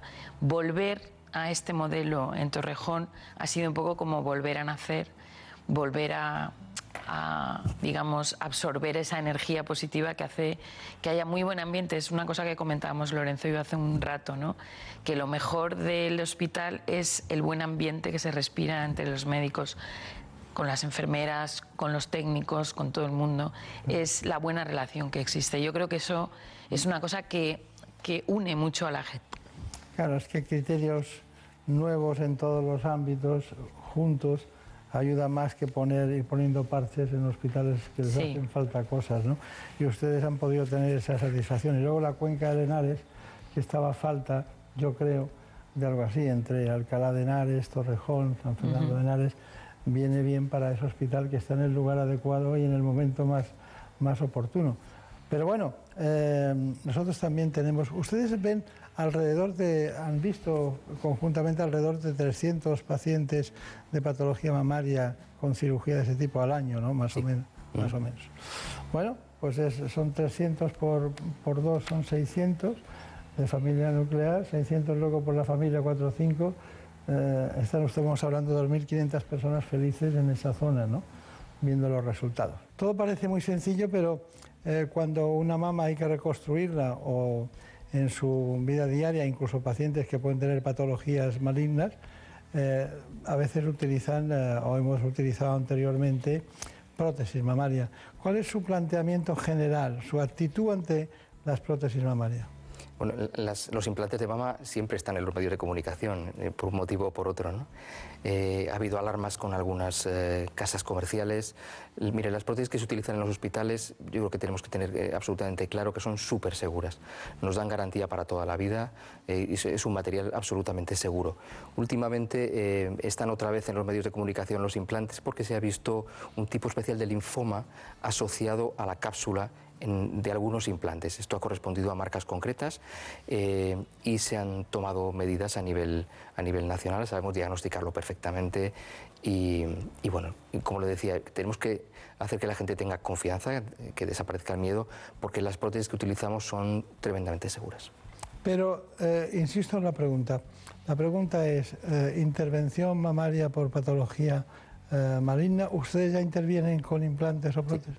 Nosotros en, en muchos casos hacemos una mastectomía conservando la piel y el pezón y colocamos directamente una prótesis, con lo cual la paciente sale de quirófano reconstruida con un aspecto muy similar al que tenía antes de la intervención. Está bien. Bueno, ha llegado el momento de ir eh, del grupo Rivera Salud al Hospital de Torrejón a ver la unidad de mama que dirige el doctor Lorenzo, Lorenzo Rabadán. Vamos con ello. La unidad de mama es una unidad multidisciplinar en la que trabajamos un conjunto de médicos que nos dedicamos al cáncer de mama y en el que el centro del proceso asistencial es la paciente. Entre nosotros están cirujanos, ginecólogos, radiólogos, eh, oncólogos médicos, oncólogos radioterápicos, eh, anatomopatólogos y médicos nucleares que también trabajan con nosotros. La idea es que cuando una paciente viene al hospital con una sospecha de cáncer de mama, se hagan las cosas eh, muy rápido y muy bien. La paciente entra directamente por el servicio de rayos, donde se hace todo el estudio de imagen y se hacen las tomas de biopsia para tener el resultado probablemente en el mismo día o en 24 horas de malignidad o de benignidad de, la lesión. Tenemos un programa de primera acogida, de tal manera que cuando una paciente comunicarle un diagnóstico de cáncer, eh, tenemos una psicooncóloga que trabaja inmediatamente con la paciente y con la familia para, eh, minimizar los efectos de angustia en esos eh, momentos de incertidumbre hasta que llega el momento del tratamiento. Hemos desarrollado en los últimos años unas técnicas de cirugía eh, oncológica en la que aunamos la cirugía plástica y la cirugía del tumor. Es una nueva especialidad que se llama cirugía oncoplástica y la mayor parte de los pacientes, de las pacientes, son intervenidas con estos eh, conceptos de tratar el tumor, pero mantener un- una estética de la mama muy parecida a la, a la previa. Otro de nuestros rasgos diferenciadores es que la mayor parte de las cirugías las hacemos en régimen ambulatorio. Hoy una paciente con un cáncer de mama viene al hospital a las 8 de la mañana, la operamos, una intervención que dura hora y media, hacemos una cirugía de la mama con reconstrucción en el momento de la glándula y se marcha para casa a las 3 o 4 horas de la intervención con nuestros teléfonos y con una cita en nuestra consulta para los días siguientes. Nosotros atendemos en torno a 100-120 casos nuevos de cáncer de mama cada año. Operamos 300 pacientes al año y en consultas vemos unas 3.500 pacientes cada año. Bueno, son datos demostrativos de la actividad asistencial del Hospital de Torrejón, una de las joyas en la Comunidad de Madrid eh, con innovaciones en todos los ámbitos. Bueno, eh, me gustaría mucho saber de la doctora Julia Camps el tema de la mamografía con contraste. ¿En qué casos, en qué pacientes está indicado? Sí, bueno, no, todo- no en todos los pacientes eh, lo hacemos de entrada, lo hacemos en un grupo de pacientes con riesgo y en quienes hasta ahora la mamografía no está dando todos los resultados que cabría esperar y son las pacientes con antecedentes de cáncer de mama. En estas pacientes hay que pensar que los cambios posquirúrgicos y posradioterapia, en el caso de que se hayan tratado con cirugía conservadora o incluso si han tenido una mastectomía, la mama contralateral, son pacientes que ya de por sí ya tienen un riesgo, más casi un 20% de riesgo, sobre todo si han sido diagnosticadas antes de los 50 años. Y en esas pacientes sistemáticamente estamos viendo lo útil que resulta la mamografía con contraste, no solo para diagnosticar posibles nuevos cánceres, sino para descartar la presencia de un cáncer. Yo creo que no hay nada más impresionante para una mujer que viene a hacerse una prueba, que viene un poco con la espada de Damocles, decir, usted no tiene con una seguridad muy alta, casi del 100%, no tiene en estos momentos un cáncer.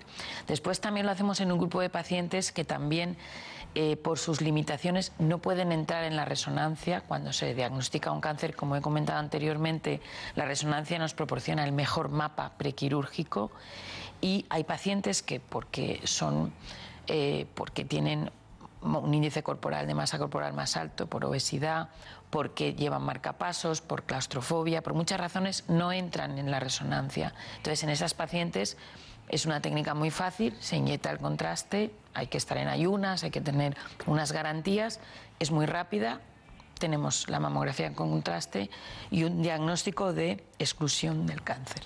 Está bien. Bueno, tenemos una información respecto al informe de diagnóstico de cáncer de mama con el mamógrafo digital 3D. Lo hemos hecho nosotros mismos con nuestro equipo en el Hospital de Torrejón. La detección precoz del cáncer de mama es crucial para aumentar la supervivencia. Por ello, los profesionales sanitarios y la industria tecnológica aunan esfuerzos para lograr técnicas y procedimientos que sean capaces de diagnosticarlo en sus fases iniciales. Las diferentes pruebas de imagen de las que hoy se disponen deben aplicarse de forma individualizada en función de cada caso. Estas pruebas son la mamografía, la ecografía y la resonancia magnética, técnicas que son cada vez más avanzadas y precisas, pero no es hasta realizar una biopsia cuando se confirma el diagnóstico. La unidad de mama del Hospital Universitario de Torrejón cuenta con una nueva tecnología, un mamógrafo digital 3D. El consejero de Sanidad de la Comunidad de Madrid, Enrique Ruiz Escudero, conoció de primera mano las ventajas de este equipo, con capacidad de realizar distintos tipos de estudio, como tomosíntesis, mamografía sintetizada y mamografía con contraste. Una técnica de diagnóstico más segura, sencilla y rápida, que se adapta a las características de cada mujer. Muy bien, ahí estuvo nuestro equipo, era Elena Fernández Puyol que había matizado y lo ha hecho en imagen audiovisual todo lo que ustedes hicieron en la nueva reacción. ¿Cuál, cuál es su conclusión? Bueno, yo creo que la conclusión es que el Grupo Rivera Salud eh, apuesta por la tecnología. Eso yo lo he experimentado en mis años de trabajo en el hospital de Sí, sí, Alcira. muchos años, muchos años. Muchísimos. Usted ha dicho que 20, que tal, que no sé qué. Fuimos... Deje sí. la edad biológica, ¿no? Bueno. No hace falta meterse en la No hace cama. falta dar más detalles. Bien, fuimos los primeros en tener un mamógrafo tri- 3D, una tomosíntesis. Eh, somos de los primeros en, en el área de Madrid y en España en tener mamografía con contraste y por lo que sé Vamos en la cabeza del número de estudios que hacemos semanalmente, o sea que estamos haciendo muchos estudios. Y la segunda cosa más importante es que el Grupo Rivera Salud apuesta por una visión, que no es solo una visión tecnológica, sino que es una visión humanitaria, es una visión multidisciplinar y es una visión que pone eh, lo mejor existente o lo mejor de, de la tecnología sanitaria y de los profesionales al servicio del paciente como centro de todo el proceso. Está bien. Bueno, doctor eh, Lorenzo, eh, concretamente, usted nos tendría que dar su, conclusión de, este asunto. ¿Qué piensa de esta unidad, eh, de las ventajas, si hay algún inconveniente, inconveniente? Doctor Rabadán. Bueno, yo creo que es una unidad maravillosa donde todos estamos bueno, muy integrados, tenemos un desarrollo profesional óptimo, estamos muy ilusionados cada, cada mañana, ya llevamos ocho años trabajando, trabajando allí. Hacemos una asistencia rápida a los pacientes, una asistencia integral porque tenemos en cuenta eh, los factores humanos, los factores familiares, los factores sociales y además una asistencia de calidad, y eso es, es muy importante, una calidad contrastada que nos auditan, el noventa y tantos por ciento de nuestras pacientes están operadas a las tres semanas desde el primer día que vienen al hospital eh, y la calidad eh, del, tratamiento que se ofrece es muy alta. ¿no? Sí que me gustaría dar unas pequeñas recomendaciones para la población general y es que el, el pronóstico del cáncer de mama depende del diagnóstico temprano y eso es muy importante. Por tanto, háganse las mamografías del plan de cribado eh, poblacional, explórense el pecho. Si ustedes tienen alguna dificultad, nuestras enfermeras de la unidad de mama les van a enseñar, les van a pasar a la camilla, les van a desnudar, les van a enseñar a explorarse y a la mínima eh, sospecha acudan a nosotros. Yo prefiero que vengan 10 veces a mi consulta sin ningún motivo a que dejen pasar, probablemente por no molestar, una lesión evidente y cojamos un cáncer en una fase avanzada. Pues está bien, pues muchas gracias a los dos eh, y sobre todo indicarles a todos ustedes que en este camino, lo que se llama la cuenca de Henares, ya no Torrejón es famoso por las salidas aéreas de, de aquellos buenos tiempos que todavía se conservan de vuelos americanos, sino que hoy en día hay unos especialistas, vanguardistas en el ámbito de lo que es la mama, una unidad de mama en el Hospital de Torrejón del Grupo Rivera Salud.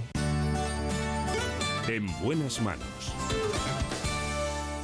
Por un beso tuyo, contigo me voy. No me lo pregunto, contigo me voy. Que se me fue del alma, contigo me voy. Yo me voy, yo me voy, yo me voy, yo me voy.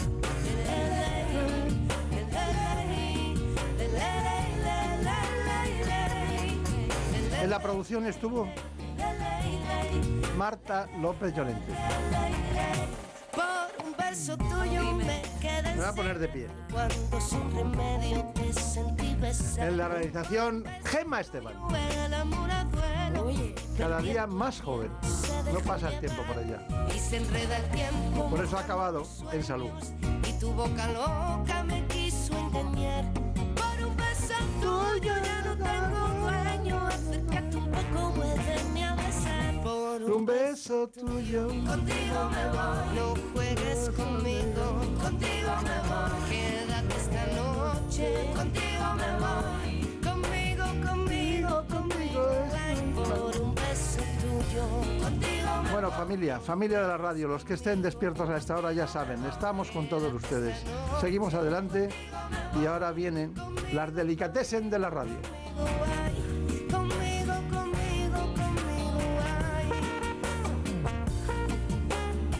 En buenas manos. El programa de salud de Onda Cero. Por un beso tuyo, contigo me voy. No me lo pregunto, contigo me voy. Que se me fue del alma, contigo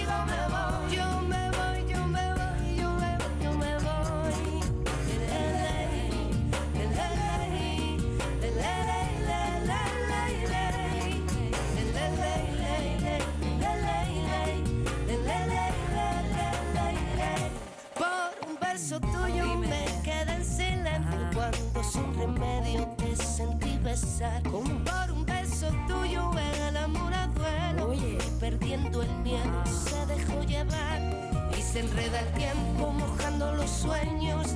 Y tu boca loca me quiso engañar. Por un beso tuyo ya no tengo por un beso tuyo. Contigo me voy. No juegues conmigo. Contigo me voy. Quédate esta noche. Contigo me voy. Conmigo, conmigo, conmigo. Ay, por un beso tuyo.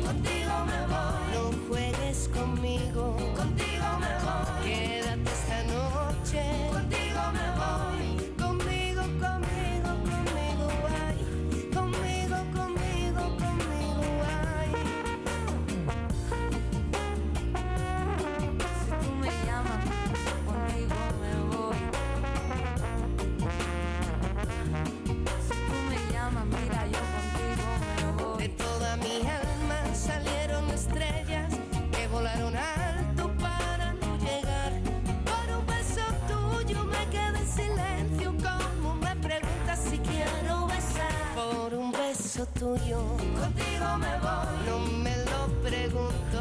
Contigo me voy. Se me fue del alma. Contigo me voy. Yo me voy, yo me voy, yo me voy, yo me voy por un beso tuyo.